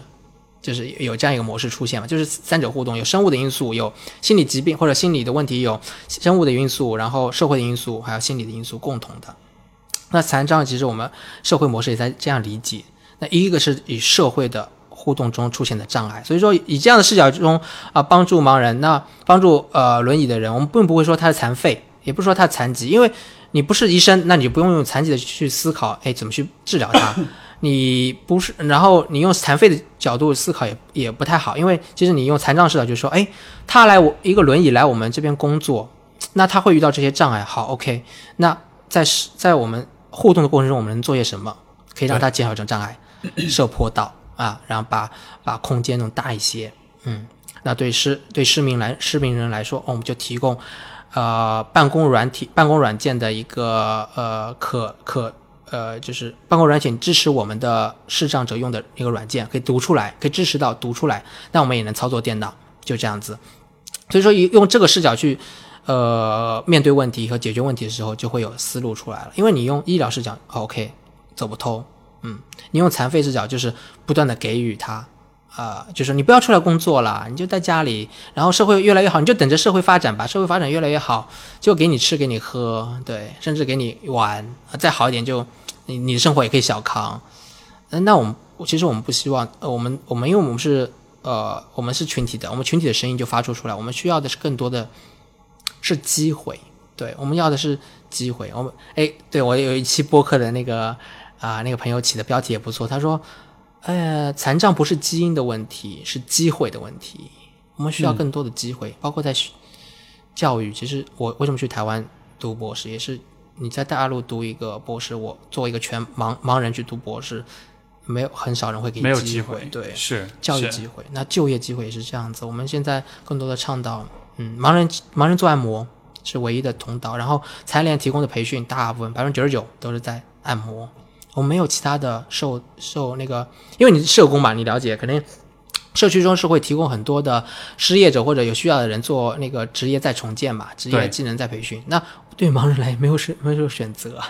所以你刚才讲，你刚才讲这个就是这种呃，会让我想到说，其实对于这对于很多，包括像比如说心理疾病的治疗当中，呃，至少在欧美国家都很强调。社会功能的恢复，对对对对，它其实就是这样一个过程，就是比如说你有自闭症也好，你有精神分裂症，你有其他，你怎么能够重新把你自己整合回你的社区里面？你怎么能够恢复你的你的 social functioning，你的你社会功能？然后当你能够尽可能的回复的时候，就一方面可能要控制住你的某一些呃呃。呃，恶性的症状，生物上的生理上的症状，生物心理的因素。对，但是另一方面，其实它注重的是能够让你尽可能的以一个呃社会人能够能够生活在你的这个环境当中。是，更多的工作可以在社会层面。对，所以所以我觉得看，哎，当然精神精神残障也是残障的一类啊。啊，当然是就放在一起讨论的。对啊，对啊，所以说真的是相通很多了。是，那我们我我属于身体障碍嘛，其实身体障碍。所以你会觉得现在国内是更多是传统视角啊，传统加医疗吧，其实是医疗了，官方在慢慢走向医疗了。但传统，呃呃，在一些偏远，比如说偏远地区，或者是说，因为中国真的很大。我在和台湾介绍中国的时候，我就说他们问什么问题，说中国那个怎么样，那个怎么样？我说中国很大，差异很大，你不能。人家说哪个地方？如果说上海哦，那我就可以很清晰的告诉你，上海是个怎样状况。那整个中国就特别的差异大了。所以说，在传统模式有很。呃，很多的呃地方，然后呃，像很多发达地区，可能医疗的状态、医疗模式会更多一些。权力者基本上是在医疗模式了，权力者是在医疗模式。是，我觉得是这样子。你，我有这样一个疑问，我不知道你会怎么看，就是，比如说，当我面对，嗯，比如当我面对你，或者比如说当这种身体功能健全的人面对残障人士的时候。我觉得多少会有一点点那种，怎么讲呢？嗯，有点惶恐的心理。呀，你懂我意思吗？就是感受到，就是生怕我没有把你照顾好，有点那种有点自带内疚的感觉，就好像是啊，你你已经，是。我我不确定这当中是否一定是包含着那种就是居高临下，但是我只是觉得本能会有一种感觉，就是像比如说那个，因为其实之前我有一期嘉宾是那个，就是李纪元，他是做那个 Be Your Eyes 那样一个公益机构，他们是带呃，就是残障视障人士领，就是带他们跑步，呀，对，蓝像比如说在那样的一个活动当中，我就会感觉到说，我会有一种，我会很担心我做的事情没有做到足够好，因为当时比如说刚刚去了之后，我就有一个视障人士就他他要去上卫生间，我要领他去，然后我就在那个过程中非常的小心，我就生怕领路没领好，他哪儿脚磕一下撞一下那样的，这样的这种反应，你会怎么你会怎么看？啊，这也是很深的话题。那呃，我刚才就我就想到什么说什么。第一个想到的是，其实每个人的反应不同，我常常会因为这样的反应去了解这个人的一个类型，其实也是一种投射。我觉得对其实是投投射你你做事的风格，我就能大概了解，然后大概知道你的性格，就看到。那呃，那这是一方面了。那一方面，如果谈到嗯有一些惶恐的部分，我觉得这就是传统模式遗留下来的呃一些呃集体潜意识的部分吧。对，呃并不是说并不是说这不好，或者是说这是都有的。所以说我们在做志愿者培训的时候，是会做这方面的一些诶一些觉察，让大家知道，嗯，呃，你对残障者，其实你对视障者的观察，你担心你担心他楼梯会摔倒，你没有接触过盲人，你怎么会知道？啊，这是哪来的？这个所以认知哪来的？所以就是这种惶恐是一种，其实是带着你自己预设、对对对，假设的一种预判，就是是如果我是他，我一定我有可能会怎么样？对对对对对，就是完全。然后然后你怎么知道你你又不是他？你你从来又没有试明过，你怎么知道这个？然后你又是肯定通过早期经验或者哎一些读物媒体中了解到，哎，比如说一些小说中残障的角色就是哎乞讨卖艺，所以说哎当听到哎盲人这个盲人是读博士，就那种惊讶是哪来的？他的他的对比反差是哪来的？他和博士对比的东西是什么？他没有完全没有见过，但是他的东西就是在一些，那我们说已经到一些潜已已经到一些潜意识的部分，那些那些那些知识的输入是早期的，所以说这很有意思啊。如果你有一天不说你不行，呸呸呸，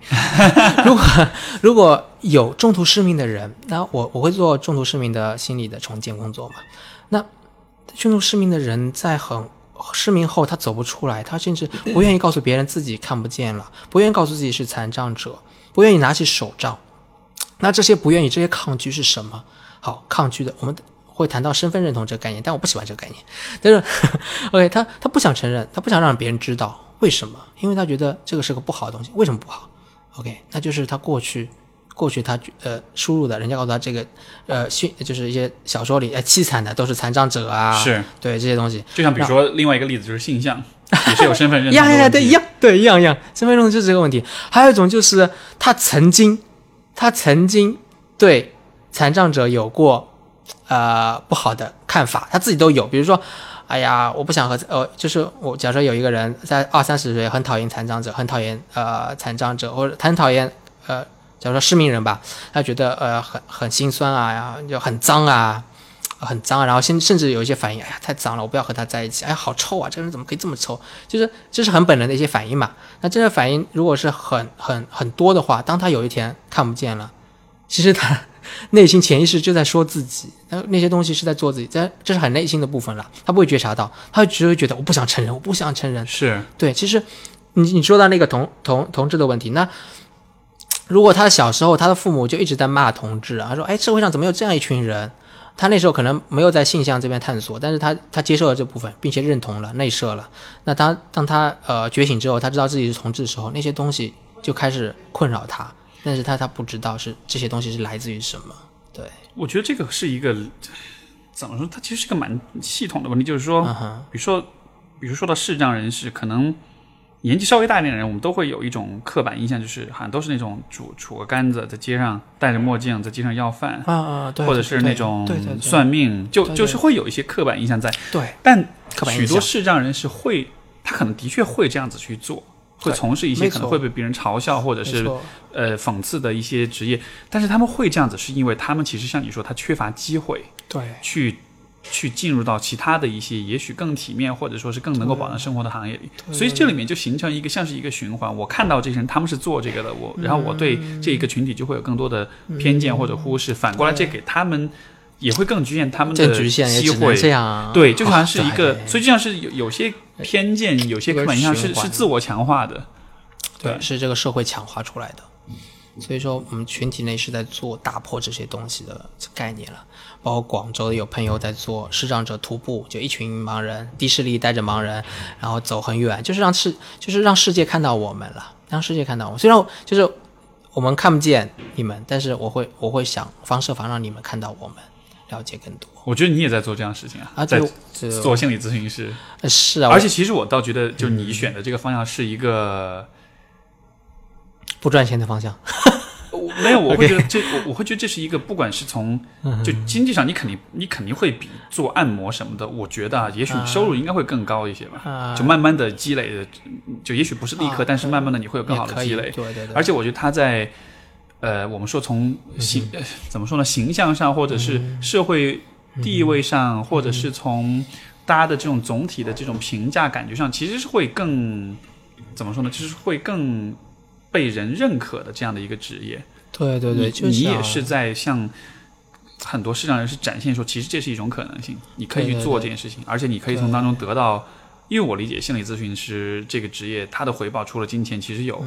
个人的成长也好，是成熟也好，知识的积累、阅历的积累，就它啊其实可以，就这我是一我觉得是一个特别棒的机会。嗯，就不管就不管你是否是视障人士，所以我觉得你其实也是在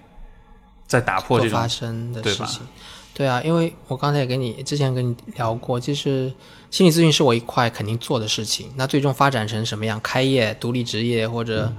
或者就是自己接，还是去大学任教，都是 OK，都没关系。那另外一条线，我的生命的使命可能就在于倡导，我们叫倡导了，倡导的一个工作，教育倡导啊。台湾叫教育宣导，就是让更多的人去了解、打破偏见啊，了解啊，了解我们啊，然后给予更多机会啊。然后就像你说的那个循环，要需要有人去打破了。我只是呃群体中的一个人，但是就是我们 我们做了很多事情之后，就发现哎，真的好累好难。但是啊，可以做的就是从身边开始。比如说我今天见到了你，我就会哎想办法想法跟你说很多，然后让你了解，然后你以后就会和自己的小孩啊、身边的人说，哎，其实视障者不一定是这样子的啊。然后我有一个朋友怎么样啊，哎，就就就慢慢扩散了。嗯所以说，相信会越来呃，社会对呃障碍者会有越来越多的认识了。我觉得很多人就是面对各种残障人士时候的那种不适，或者那种有点紧张或者不知所措感觉，我觉得，可能也是我觉得一定程度上可能也是来自于对于他们来说，比如说对面对视障人士，嗯其实对于很多人来说，失去视觉是一件其实很很会让他们很害怕的事情，对，哎，对，这也是个投射啦，对，所以就你投射的其实是你对于这种可能性的一种害怕，害怕，所以你看到一个视障人士，你就会觉得。对对对，哇，他我很害怕啊没有失去，那他已经失去，那他应该很很惨或者很不舒服。而且我看到他，我就想到了我其实也面对这样的可能性，嗯说不定哪一天我发生一个什么事情也会有这样子的。对对对对，所以就所以就所以像比如说在做黑暗中对话，当你这么真的这么去做了之后，像比如说对我的体验就是，在心理上我对这个事情就好像有了一定的了解，甚至有了一定的准备。对对，就是我会知道说，OK，我真的体验过这是什么样的感觉，虽然可能只是一对对对比如说一个小时时间，对对对对，但是我大概会知道这是什么样的一种体验，我大概能够有一些最基本的经验，并且以此为出发点去想象，如果有一天我会这样的话，我需要做哪些准备，我需要做哪些适应。那然后我在之后我再去看到其他的视障者的时候，我就能更理解说他。我估计他可能是做过哪些准备，做过哪些有哪些手段措施去辅助他自己，然后在我再看到他这视障视障人士的时候，我就会觉得哦，也就也许那种不舒服或者那种不适的感觉不会那么强了。对啊，对因为传统的来说，就是失明等于失去生命，失明呃，这也盲嘛，盲上面有个王嘛，对不对？对这也从侧面说明视觉真的是一个最主要的对五官中的老大。任何事都是这样，时代已经变了，对时代已经变了。OK，这个很重要，任何事情都这样，时代变了，所以说这个时代已经有毒品，我觉得毒品就是一个划时代的东西，它帮我们解决了一个阅读的部分、沟通的部分，那我们现在还没解决，还没有彻底解决，就是出行的部分了。OK，回到刚才你说的那个，在说什么？啊，对不是的那个感觉。啊，不是的感觉。对我我在做发声或者更多的，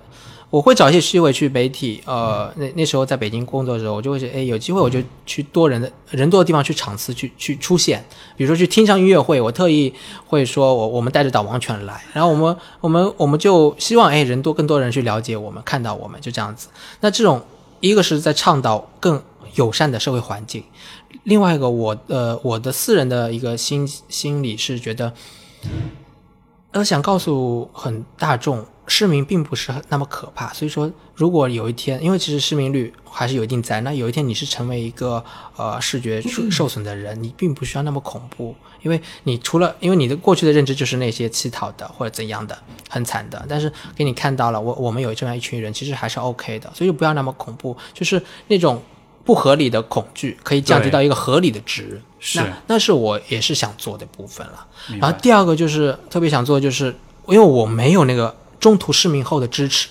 的，就是主动的一个系统的。因为你学社工，我觉得也特别想和你聊，就是你有没有接受过，就是中途一些残障的，因为像呃很多健全的地方是有呃健全的系统去支持的嘛，一个社工。就会从医院那边得到一个人的资料，OK，他现在医医医呃医院这边工作已经结束了，你社工要接手，他接下来需要回归社会的部分，你去哪些资源去提供？OK，像视障在台湾有视障重建，你可以去视障重建院做一年的到两年的重建，你就会学习怎么用手杖，怎么用毒品，怎么自己看不见怎么做菜生活，就学会独立生活加工作的能力。它是有一个社工是可以帮你对接到这方面的资源的。它还是从一种就是功能恢复、哎对对重新对的社会整合的这种角度去对对对，但去看待的。但中国没有啊，残联，我有打残联电话，我想学习用手杖，叫定向定向培训嘛。他说啊，有这个东西，但是什么时候办就再等通知吧。然后两三年都没有通知，就是就是呃，这就是呃，残联就在在福利模式了，就福利的呃福利的模式，就发钱对，发钱，他更多做的工作就在发钱，然后收企业的钱，参保金，然后这其实是一种就很低效，而且其实对，实际上我觉得这并不是对人的呃嗯。最，甚至我会说这都不是一种特别尊重的方式，就好像是他会认为你就是需要钱，你只你只要有钱能喂饱自己，能有衣服穿就够了，就好像我不尊重你这个人对，作为一个个体你的发展和成长和实现自自我的那种权利。他解决的是数字的问题，就业率啊，以及这个啊贫困率啊，解决数字问题，低保啊，他解决数字问题，而不是在解决人的问题。他没有站在人的角度，还站在一个数字了，就是所以其实虽然是在救助，但其实不是太把人当人看的那种。这个只能你说，我还是要在这个圈子里混，不能这样说。残联的领导现在还是有很多很好的，是吧？对，当然我我我相信肯定是有很多人是在努力的哎做一些事情的。对，就就像你说的，其实大环境的问题了。其实有些人想做一些事情也做不动，没错，没错，做不动啊，真的是 啊，所以说也是大家问我为什么去台湾读书啊，不远万里啊，只身闯入台湾啊，我就说真的是大陆环境有点不太友善。那在台湾我也可以学习到一些东西，心理学方面也是不错。然后另外一方面就是。啊、在中途呃中途导致残障的这些重建的过程，我希望也会今后也会做一些事这个部分了，嗯，从一个可能更宏观的、更系统的角度去看它的问题。呃对，刚才说那个社会模式啊，其实是有人在做了。然后因为你像黑暗中对话，其实也是啊，它也是这样的一个解决，从啊，从社会、从就业，它就也做的很好了，我觉得。对，也从教育、从从教育的层面、从公众意识的层面去做这样对公众意识的层面。所以所以是很棒的一个一个一种设计。其实今年还有一个很重要的点是，刚才提到社会模式啊，它其实是有一个很重要的文件支持的，叫做残疾人啊，联合国残疾人公约，联合国残疾人公约 CCRT，呃，那这个部分它是在二零零六年联合国拟定的维护残疾人的呃权利的，叫我们分残疾人吧，那呃的一个一个公约。那中国是在二零零八年要办奥运会嘛，所以说它。好，这个是是不是有这个逻辑我不知道。其实二零零八年他也签署了，他很早就签署了啊、然后签署了之后，其实就是应该是要完呃，就是就是按照里面的一些呃意识形态去做事，但是可惜就是没有做起来。但是这个公约却影响了我们，我们直接的障碍者是接触到这个公约，就会有一些呃，我会用残障意识觉醒这个词，就是你会从过去哎自己也是传统意识传统模式和医疗模式去看待自己的残障，但是这个社会模式没人教你。好，这个公约教你，这个公约就讲了这个社会性、社会的问，就是社与社会互动障碍中的障碍。嗯哼刚才已经说过了，还有第二个点是，残障是一种状态，是一个演化中的状态。所以说，他不是说残疾、残障、残疾人，他是一个人已经固定了，他是一个残疾，就是你这是个状态。那你可能就像我，那我可能现在这十五年是这个状态，那我今后是不是这个状态？他不会帮你已经下定论。那你未来会不会有残障的状态？OK，不好意思，一定有。那最好的状态就是你，你最后最后生命的几年，你可能需要人喂食啊，或者怎样。那像呃，其实有统计数据说，每个人人生中大概有百分之二十吧，还是百分之多少的时间都是有残障状态。例如孕妇，孕妇你的状态也是与社会互动中有很多障碍，对不对？你有很多地方不能去，有很多地方有的事情不能做啊。有时候你怀孕了去面试受到歧视，嗯，对，那。呃，很多人也会有受伤的状态，哎，像就像我的督导这学期就受伤，他他也拄拐，他有两个月拄拐的残障状态，所以说，当把残障看成一种状态的时候，也也并不是那么可怕了，也并不难以接受了，你有更多的新的思维去解决这个问题了。而且我觉得这样的角度去看残障，嗯哼，它其实是把残障去特殊化了，对对对，就是说，其实每一个人都是有会有残障的状态。的。呀，就是对，就它不是由你的生理上的这种结构和嗯。特质来决定，而是由你的嗯。呃你的社你的生活和社会的功能，嗯，你的功能对。行为上的这种障碍来决定的，嗯对吧？嗯。比如说像你说到呃孕妇，嗯或者是比如说平时打个球脚崴了，这也是残、暂时的残残障。嗯。包括比如说就是老年人，我觉得很多现现在中国很多家庭需要，嗯包括未来会有越来越多家庭需要面对的问题，就是、嗯就是就是你的父母他们随着年纪增大，他们可能会失智，他们可能会有这个患上这个帕金森综合症，患上老年痴呆这样的一些，对。现在都不叫老年痴呆了，这都全嗯所有的这词都改掉了，对对就是脑脑退脑退化症这样的，就就其实这阿兹海默症嘛，啊，对。对，Alzheimer's，对，哎就是说，呀其实这些状态在人生活中的某个时候嗯都是会有的，都是可能发生的。嗯。如果你把残障看作是一个就是残疾或者残废这样的视角的话，你其实就是在说这些东西都是很可怕的。对，然后你到这个自己知道到这个状态，你就对。会有很多困难，心理上有很多困难。对，就是当你把这件，当我们每一个个体把这件事情看作是肺，看作是病的时候，我们其实就是在让这个社会变得，对于这些事情变得更加的防御、跟抗拒、跟冷漠，会更恐惧这些事情。反过来，有一天当你处在一种残障的状态里面的时候，你能得到的知识其实就是更少的。对，所以说在公益倡导的时候，我常常就会就有这个思路了。其实，呃，让人人更多的了解这个，其实对你自己也有好处。所以说，我们才会讲，嗯，讲这些残障，没错啊高呃，有一些残障培训的部分了。没错，对啊，然后因为包括包括我在想说，嗯其实每一个人，比如说你生病，对吧？你重感冒，那也是残障的状态啊，你什么也做不了，需要人照顾。对啊对对，然后没法上班，然后你的身体状况也很差，对啊，包括如果是更大的一些疾病，你做手术什么的，其实都会有残障。就是其实残障都不是一个，就我们以前我觉得把残障太特殊化了，对啊，对我们总觉得他是某一个群体是这样的，但实际上残障的这种体验，我觉得每一个人生活中都一定会有过。对啊，有些慢性疾病，你其实生活中有很多障碍啊，比如说糖尿病的呃患者，他整个生命状态很很长一段时期内也是受到很多障碍，因为他考虑到很多东西，那就是呃，当当你不太能接受自己的身体一些状况的时候，它往往就是因为过去好像对残疾残障有一种传统的视角，是，然后自己就哎。自己就后来就就就得到这个这个这个这个这个影响了。我其实会想到，比如说我有些来访者，他们比如说患了抑郁症，需要去医院嗯做做诊断，包括需要进行接受这个心理咨询，这样的都不肯跟父母讲，跟父母讲，父母就说哎，对啊，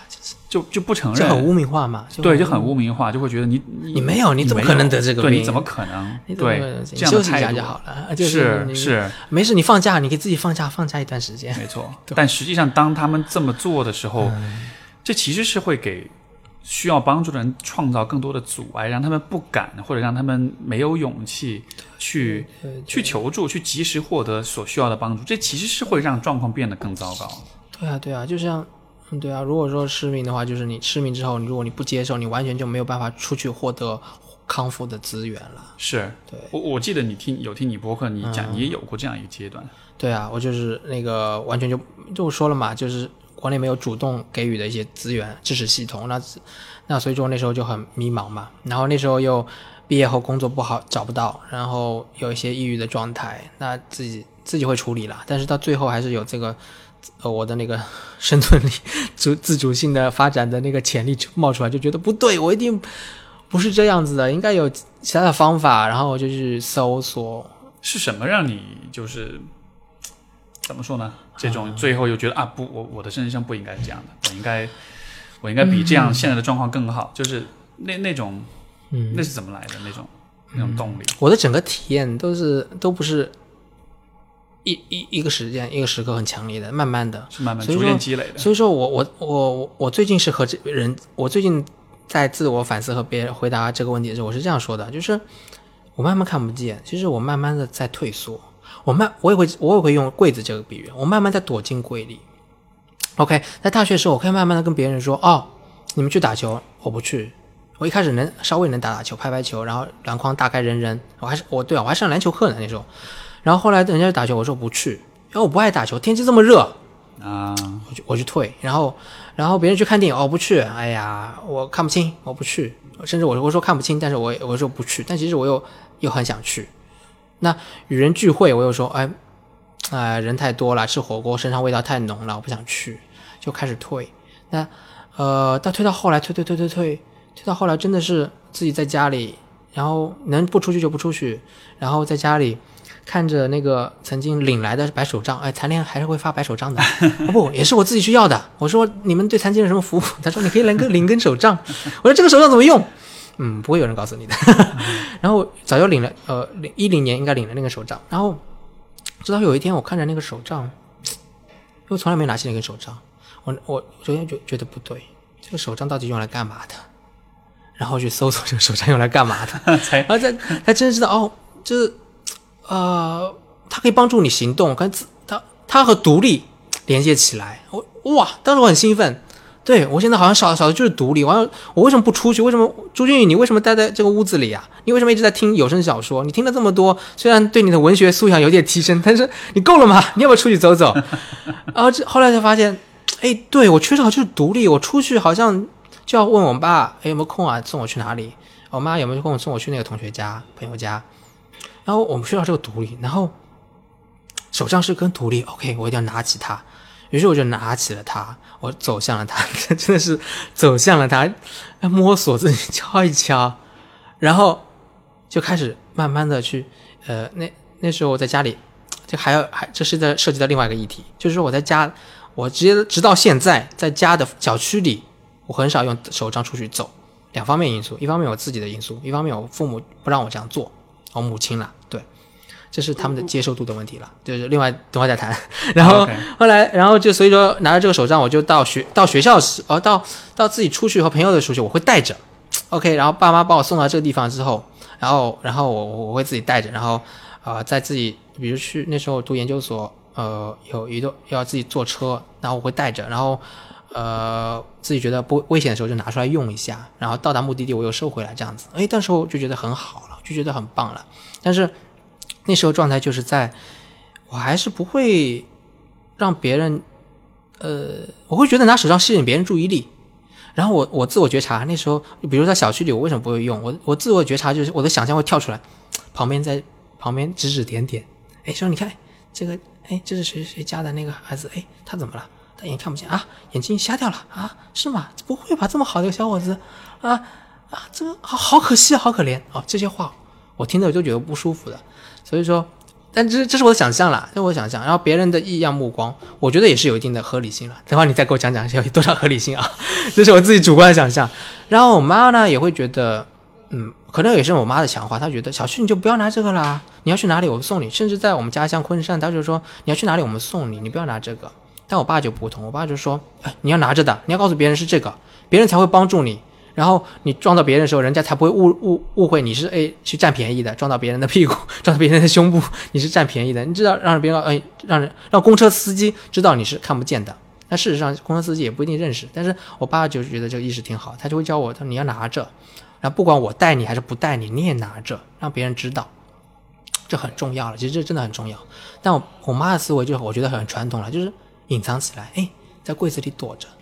那直到直到我我会认为二零一五年是我出柜嘛，我去自己去呃北京去寻找康复资源，我觉得就开始出柜，然后练习柜外的生活，然后跟人就讲。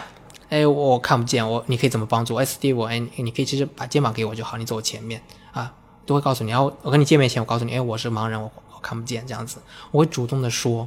嗯，这这个就如果用自我认同叫身份认同的阶段来说的话，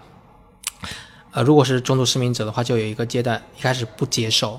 然后到接受。到一个骄傲期，很好。哎，残障残障对残障的接受有个有个骄傲期哦，很好很搞笑啊。就是你到一个阶段阶段，你会觉得我要我在这个群体中我很骄傲，我要第一时间告诉大家我有我有残障，然后我觉得我很特别。但其实这个很有趣，然后最后再回到一个平复区，就是真正的回到一个，就是跟有些人我还是会哎隐藏。啊，有些人我就告诉他，就是看需要，就很实际了，就是很接受的状态了。我我我我我隐藏也可以，我告诉你也可以，就像自己的一个特点，你你可以考虑你你自己的这个特点需不需要告诉别人嘛，对不对？你可以可以完全自主，不会因为一些呃偏见或者认知的一些僵化的东西去去改变你的行为。你完全是基于一个现实的考虑去，你要不要告诉别人你看得见还是看不见？嗯，所以好像这个过程中，我觉得一个很重要的变化就是。你对待你自己的方式，从最开始的那种否认跟逃避，跟那种好像会想要隐藏它，然后对隐藏啊，想要隐藏它，对，因为其实你在像比如说被你母亲的那种逻辑所影响，他其实还是在那种传统视角里面认为这是废，这是这是这是很很惨的，很甚至是很羞耻，会被别人嘲笑的事情。对对对。但是就但是好像对，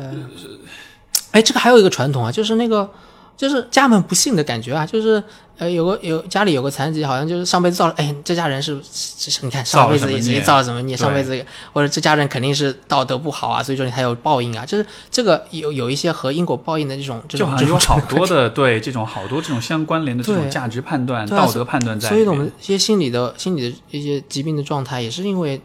不难以接受，也是因为这个，因为啊，对啊，有太多的社会的污名的压力上来了。而且我觉得，就这个真的可以。引申到几乎所有的疾病和残障的这种障碍上面，对吧？大家都会觉得，哦，你这样一定是。可能是惨，可能家里不幸能藏就藏，对，能藏就藏的，因为就好像是在这这种家庭观念当中，家庭的不幸带来的，就家家庭的不幸带来的这种困扰，会很容易很很轻易的被人们上升到一个，也许是一个一个一个道德的层面。哦，你可能是上辈子造了什么孽，或者是，总之就是看着你不幸了，就会觉得啊，你你你活该，有点那种，有点那样的一种侥幸的这种看客心理。哎，你觉得这种这种？攻带有攻击性的看客心理有什么进化心心理学的溯源吗？其实我倒觉得这样子。其实我倒觉得这个可能就是和我们刚才讲的，就是那种我们看到残障人士的时候，自己的那种不安的感觉有关系。就你知道，比如说像这个这个同志圈子都会说，就说恐同即生贵嘛。对，对我觉得是一样的道理。就是当人们看到这些事情感到有他们表现出那种批判跟攻击性的时候，我觉得这其实是在。在发泄自己的这种焦虑，就对他来说，这是一件非常可怕的事情。当他看到一件非常可怕的事情发生在另一个人身上的时候，他必须得找到一个解释，否则的话，他就必须要面对这样一种可能性：这件事情是随机的，这件事情有可能发生在我身上。你懂我意思吗？就是这其实是一种。避免自己感到焦虑的一种防御机制，对，就这样子发生一定是有原因。但是抱歉，这个宇宙是随机的，这个世界是随机的，每一个人在任何时候都有可能失去视力，或者甚至就死掉。所以，所以我觉得这个可能是很多人很难以承受的一种随机性跟一种无常性。那怎么面对它呢？你你你自己想出一个疯狂的故事，找出一个很荒谬的逻辑，这个逻辑可能非常的愚蠢，但是你。必须得相信他，因为至少他能让你感到世界是可预知、是可把握的。嗯，就在想这些，嗯，哦，这这个这个心理机制真的也是很有意思。但这就解决你刚才说用防御机制嘛，就是一种不管怎样，就是一个心理的过程，是解决自己心理的一些焦虑了，就是在。而且我觉得这样的现象可能是就更传统一点、更年纪大一点那一代人，其实他的这种想法会越多，因为他们我理解他们面临的、他们面对的世界曾经是很简单的，但是他们面对的世界到了今天已经变得他们自己早就不认识了。对啊，你诶，刚想到刚才有一个点，我想说的就是，哎，我很讨厌，呃不是很讨厌，就是因为经常被这样说，所以说我变得有点讨厌。就是人人家会问说啊，你好厉害啊，对，你好厉害这个词啊，就是你说的，其实他他有一个投射，就是说，哎，我这样讲就是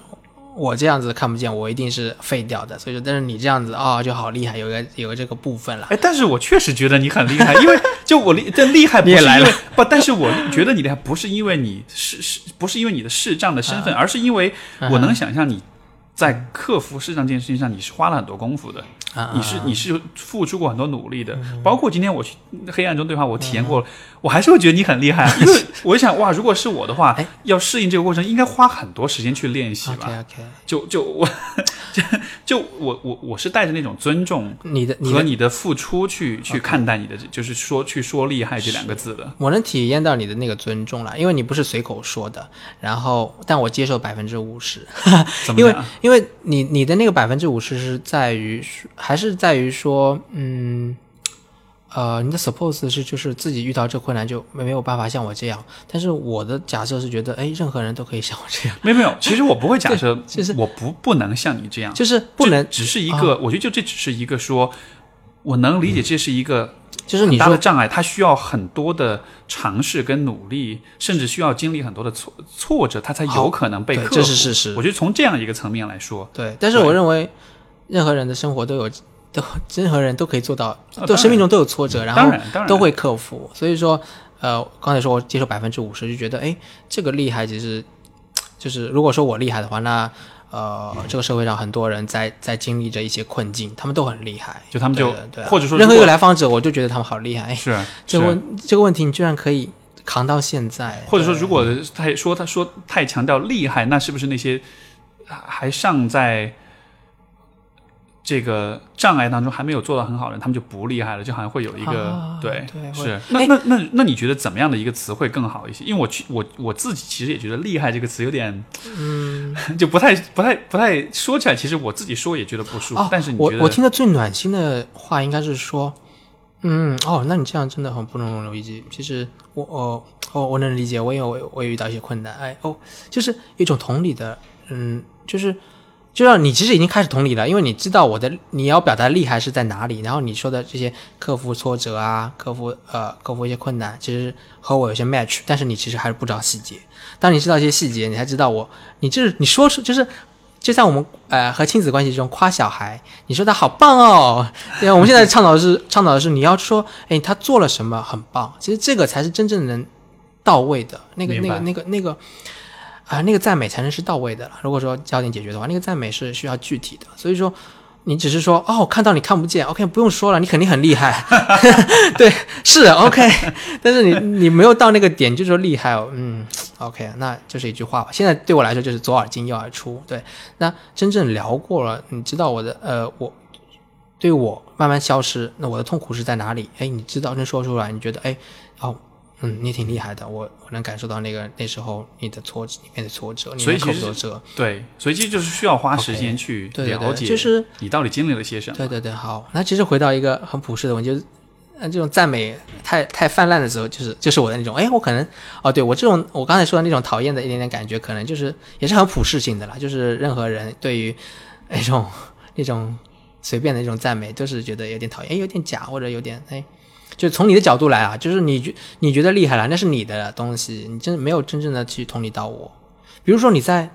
你在做咨询实务中，你有没有去对啊，我们一般是在最后才会去赞美他，或者说去肯定他。哎，你哦，你真的好厉害，你听了你这个故事，然后那个赞美才真的有效。如果你一开始，你有没有试过？你你有没有对自己来访者说赞美的那种状态？你的互动，你有没有能不能能不能想到什么？我赞美来访者的时候，不就不是特别特别的多。但是当当我认为我看到他做的事情真的会让我觉得很钦佩的时候，我会把我的赞美包括我为什么赞美他，会讲得很清楚。像比如说昨天，就就比如说昨天那个，我就有一个来访者，然后他是那种以前从来不敢和任何人说，就是不敢跟任何人分手的那种。他总是就是自己其实很不开心，但他总是需要一直要忍到就对方跟他分手。但他最近他就跟他就主动，他人生中第一次主动和 把别人甩了。然后就这件事情就很开心跟我分享，跟我讲，然后我就会说，我我为你做到这件事情感到非常开心，但是不光是只是因为这件事情很开心，而是因为我能看到现在的你其实比以前在亲密关系有了更多的力量跟自信，嗯，你能够在关系中去坚持自己。去强调自己的观点，你能够为自己做出选择，所以我我为你感到开心。就你做这件事情，这我当然点赞，但是我更为你感到骄开心跟骄傲的是你这个人的这种成长跟变化，这个部分的这种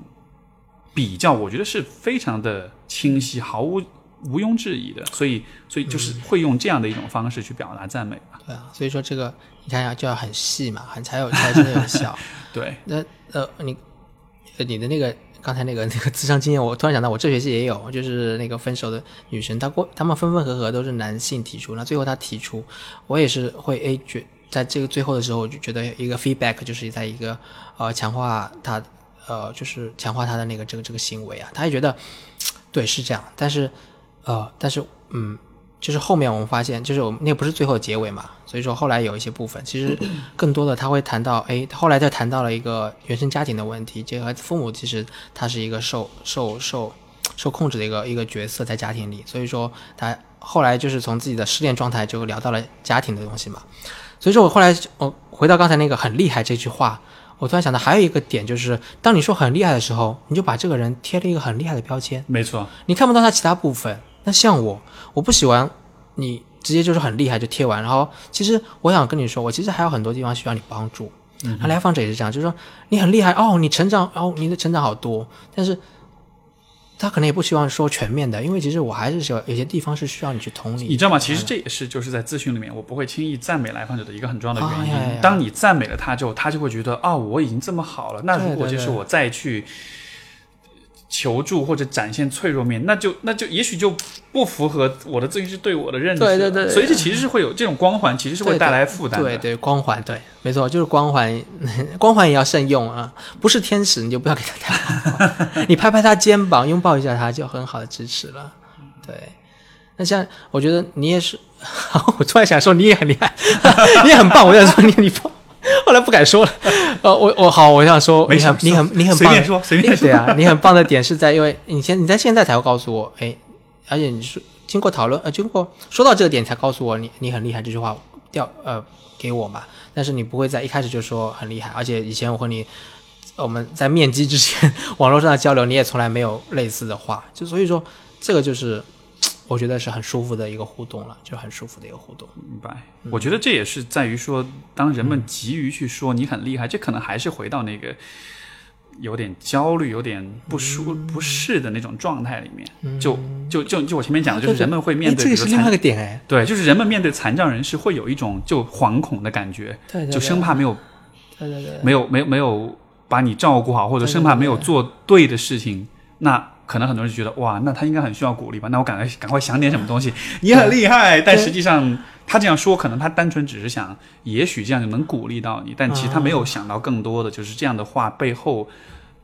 传递出的各种假设跟暗示。他想给你一些好的东西啊，他想对他想福利你。所以对，所以我觉得这其实也是一个非常，你你看，今天我也会问你，就怎么样的方式去面对、呃视障人士，怎么样的方式去去表达对你的支持，或者怎么样去去去去去看待这个问题是更好的，是会让你感到舒服的，对吧？因为我觉得这的确也是我们的教育当中缺乏的一个部分。当我们看到。都不说残障人，我觉得当我们看到很多的和我们不一样的人的时候，不管是残障也好，是呃有不同的生活经验，有不同性向，有不同的形象，就是当我们看到跟我们不同的人的时候，我们其实很不善于去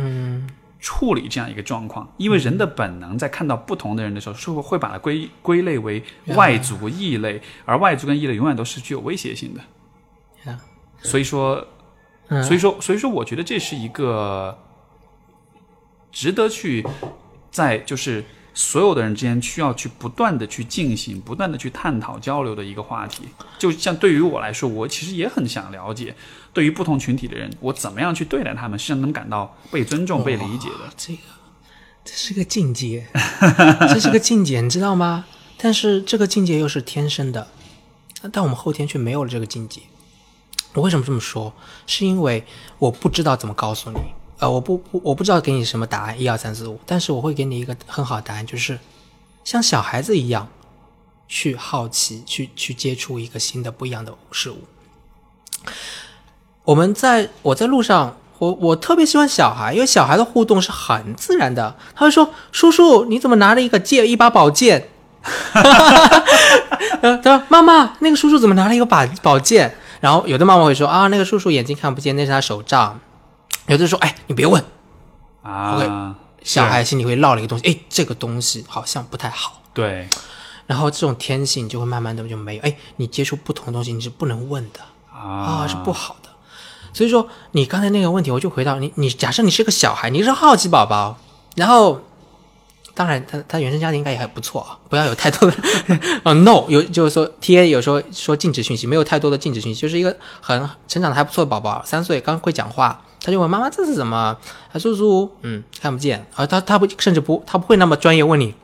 叔叔我可以怎么帮你？这已经很专业了。对他他就说呃，叔叔这是什么？我说哦这是手杖啊，就是手杖是什么？我说叔叔眼睛看不见，用它来帮我走路探索。他说啊，那眼眼睛看不见是什么感觉？我要跟他说啊，他说好。我说那那他他可能就出去玩了。对，很 自然他就玩了。然后我我可能身边只有他可以帮我，我就会说，哎，小明你过来，叔叔看不见，叔叔想要你带我去上厕所。他说好啊。那我说那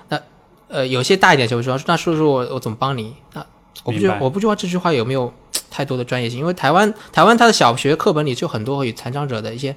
就是也和教育有关了，就是它有一些教育是在做这方面的教育，怎么去对待不同人。对，而且他们的班级里很多有时候就是残障，而且我告诉他这是特殊。呃，班级有诶，其实我们小学，哦，我们小学其实各种，我觉得很多也是会见到一些特别的人。但是我们特别的人，我现在回忆起来，我对我对一些班级里的特别的人，我都是一种 躲得远远的了。因为没错，因为班主任就这么说啊，没错他是个坏人。我我所以这我觉得这还是 归根结底，我觉得是教育的问题，就是我们没有对被，我们不知道如何去面对那些所谓的异类或者少数或者跟我们看上去不同的人。对对对对对这个但实际上这个界限是非常模糊的。对对对，你看到的异类，很有可能有一天你也会有同样类似的体验，或者说甚至有的时候你会发现你自己在某一些人的眼里也是异类，对啊，就好像对嗯，就所以说我就会说哎，你跟小朋友学吧。对，其实哎，你知道吗？我很喜欢你这个答案，我觉得这嗯我觉得这是一个非常非常棒的思路，因为其实人，我还是人性的话，我还是相信性，我还是倾向于觉得性本善的，是我会善的这个方面会多一些，因为我们更多的那种敌对跟封闭的态度，嗯更多的还是在我们后天的教育，它让我们变得比较狭隘，变得比较。呃呃，就是思想封闭，嗯但是实际上，你像你说的，如果是小孩子，他就会自然的去探索、去了解，他就是会好奇。他小孩子真的可以做到不带评价哎。对，因为因对啊，因为他都没有所谓的道德标准去帮他做这个评价，吧？对对对当然，道德标准也重要，但是问题在于，道德标准他他没有在小孩子心目中，道德标准没有成为一种嗯凌驾于一个个体之上的一种绝对的权威性的这样一个东，西。对，他就在道德跟个体之间，你还是会有一个平衡，你还是会知道说这个人是这样子的。嗯也许大家会不喜欢他，但是我觉得他还是个人，我还是愿意以一个对待一个人的方式去看他，而不是愿意以一个对待一个罪犯、一个残疾或者是一个怪物这样的一个方式去看待他。对他没有一个鲜艳的一个一个一个假设马上跳出来，没错他他还是回到接触啊，回到最当下的接触了。许多人其实会害怕说看到残障人士，会害怕去了解你的状况，会觉得说、哇，我可我可能还是不要问吧，就、啊对吧？哎就很我我觉得其实很多人会有。就就都不光是面对餐，我觉得面对很多问题，人们都会有这种态度，就对对对对，哇我还是不要问了吧。一些特别的问题嘛。对但实际上就我觉得你刚才提的这个角度非常的有启发，就是在于像一个小孩子一样去对待任何一个人，嗯你只要能让对方感觉到你对他是一种充满好奇和探索和想要去连接的这样一种啊姿态的话，我觉得没有人会感到被冒犯吧。对对对对对对，所以说担心冒犯是你第一 第一个要克服的。我跟志志志愿者们说，你担心冒犯是要克，你为什么会担心冒犯？你有什么假设？来谈一谈吧，然后聊一聊。是，对很棒。我觉得今天其实我们的这个交谈，虽然我们是在讲视障，但是我觉得有很多的点真的是，不论面对什么样的状况，我觉得都是可以去，一样的。因为其实都是相通的，一样的。对吧？所以甚至那个我刚才提到一个那个公约，残疾联合国残疾人公约，它最最最核心的理念就是一句话，叫是 “Nothing about us without us, nothing about us without us”。我们大陆会翻成“没有我们的参与，请不要做我们的决定”，而强强调一个主体性的位置，主体性的一个回归，也就是我之前哎呦和你吃饭的时候聊到那个自主性的部分。我我也是太看重这个东西了。从从我的个人生长体验开始，我就我开始关注自主性的东西，关注 self 的东西，然后到我的工作中，到任何的呃，甚至是可以说是一个开始有一个世界观的一个一个特点在里边了。嗯，这句话我觉得会火。嗯哼，这句话我觉得会火。你也听到这句话吗？好对。两小时，哦，哇塞，好快，我就感觉到变灰暗了。感觉到对，嗯。天黑了。嗯对。非非这个俊逸真的非常感谢你的这个分享，而且我其实嗯。我觉得今天下午这个黑暗对话，包括今天跟你的聊天，真的是让我嗯。对很多你有有更深的这种思考，尤其是我觉得你你给了我一个很嗯。很生动、很直接的这样的一个一刻吧，可以说是 让我知道说，嗯，就是因为这其实是一个，虽然我一直也关注各种各种群体的这种权益啊、平权啊，他们的这种嗯啊、但是就但是我觉得能够从你的很个人的角度去看这个问题，我这非常非常的有启发性。嗯，好的，如果如果大家想要跟你有更多的交流，是可以怎样找到你？比如说你的如果是喜马拉雅上喜马拉雅上听到我的话，就可以关注我吧，我就要叫俊逸周易吧，用户名是这个。然后我的我有一个专辑，也是因为我是 Steve 的粉丝，后来我就觉得 Steve 说，哎，你你喜欢这种东西，说不定你也可以做啊。我说，哎，对啊，我干嘛不做？对，然后我就做了一个两岸无障碍的，是关于哎这个节目叫《两岸无障碍》，对对，节目叫两岸无障碍。在喜马上面搜就能搜到。对对对，然后这个节目不一定大家有兴趣，但是 可以通过这个节目找到我了。是对对因为这个节目其实是你是跟很多就是这个障碍群体啦，特殊相关的一些人士去聊很多的问题，嗯、对吧？对对对也是闲聊的形式。闲聊的形式 非常棒，非常棒对对对。好啊，这个名字我回头我会放在那个节目的那个介绍里面。好啊，谢谢。好的，非常感谢，非常感谢。好，那就感谢俊逸，我们今天的节目就到这里。谢谢 Steve，好，谢谢。那各位听众，我们下周再见，拜拜拜 thank you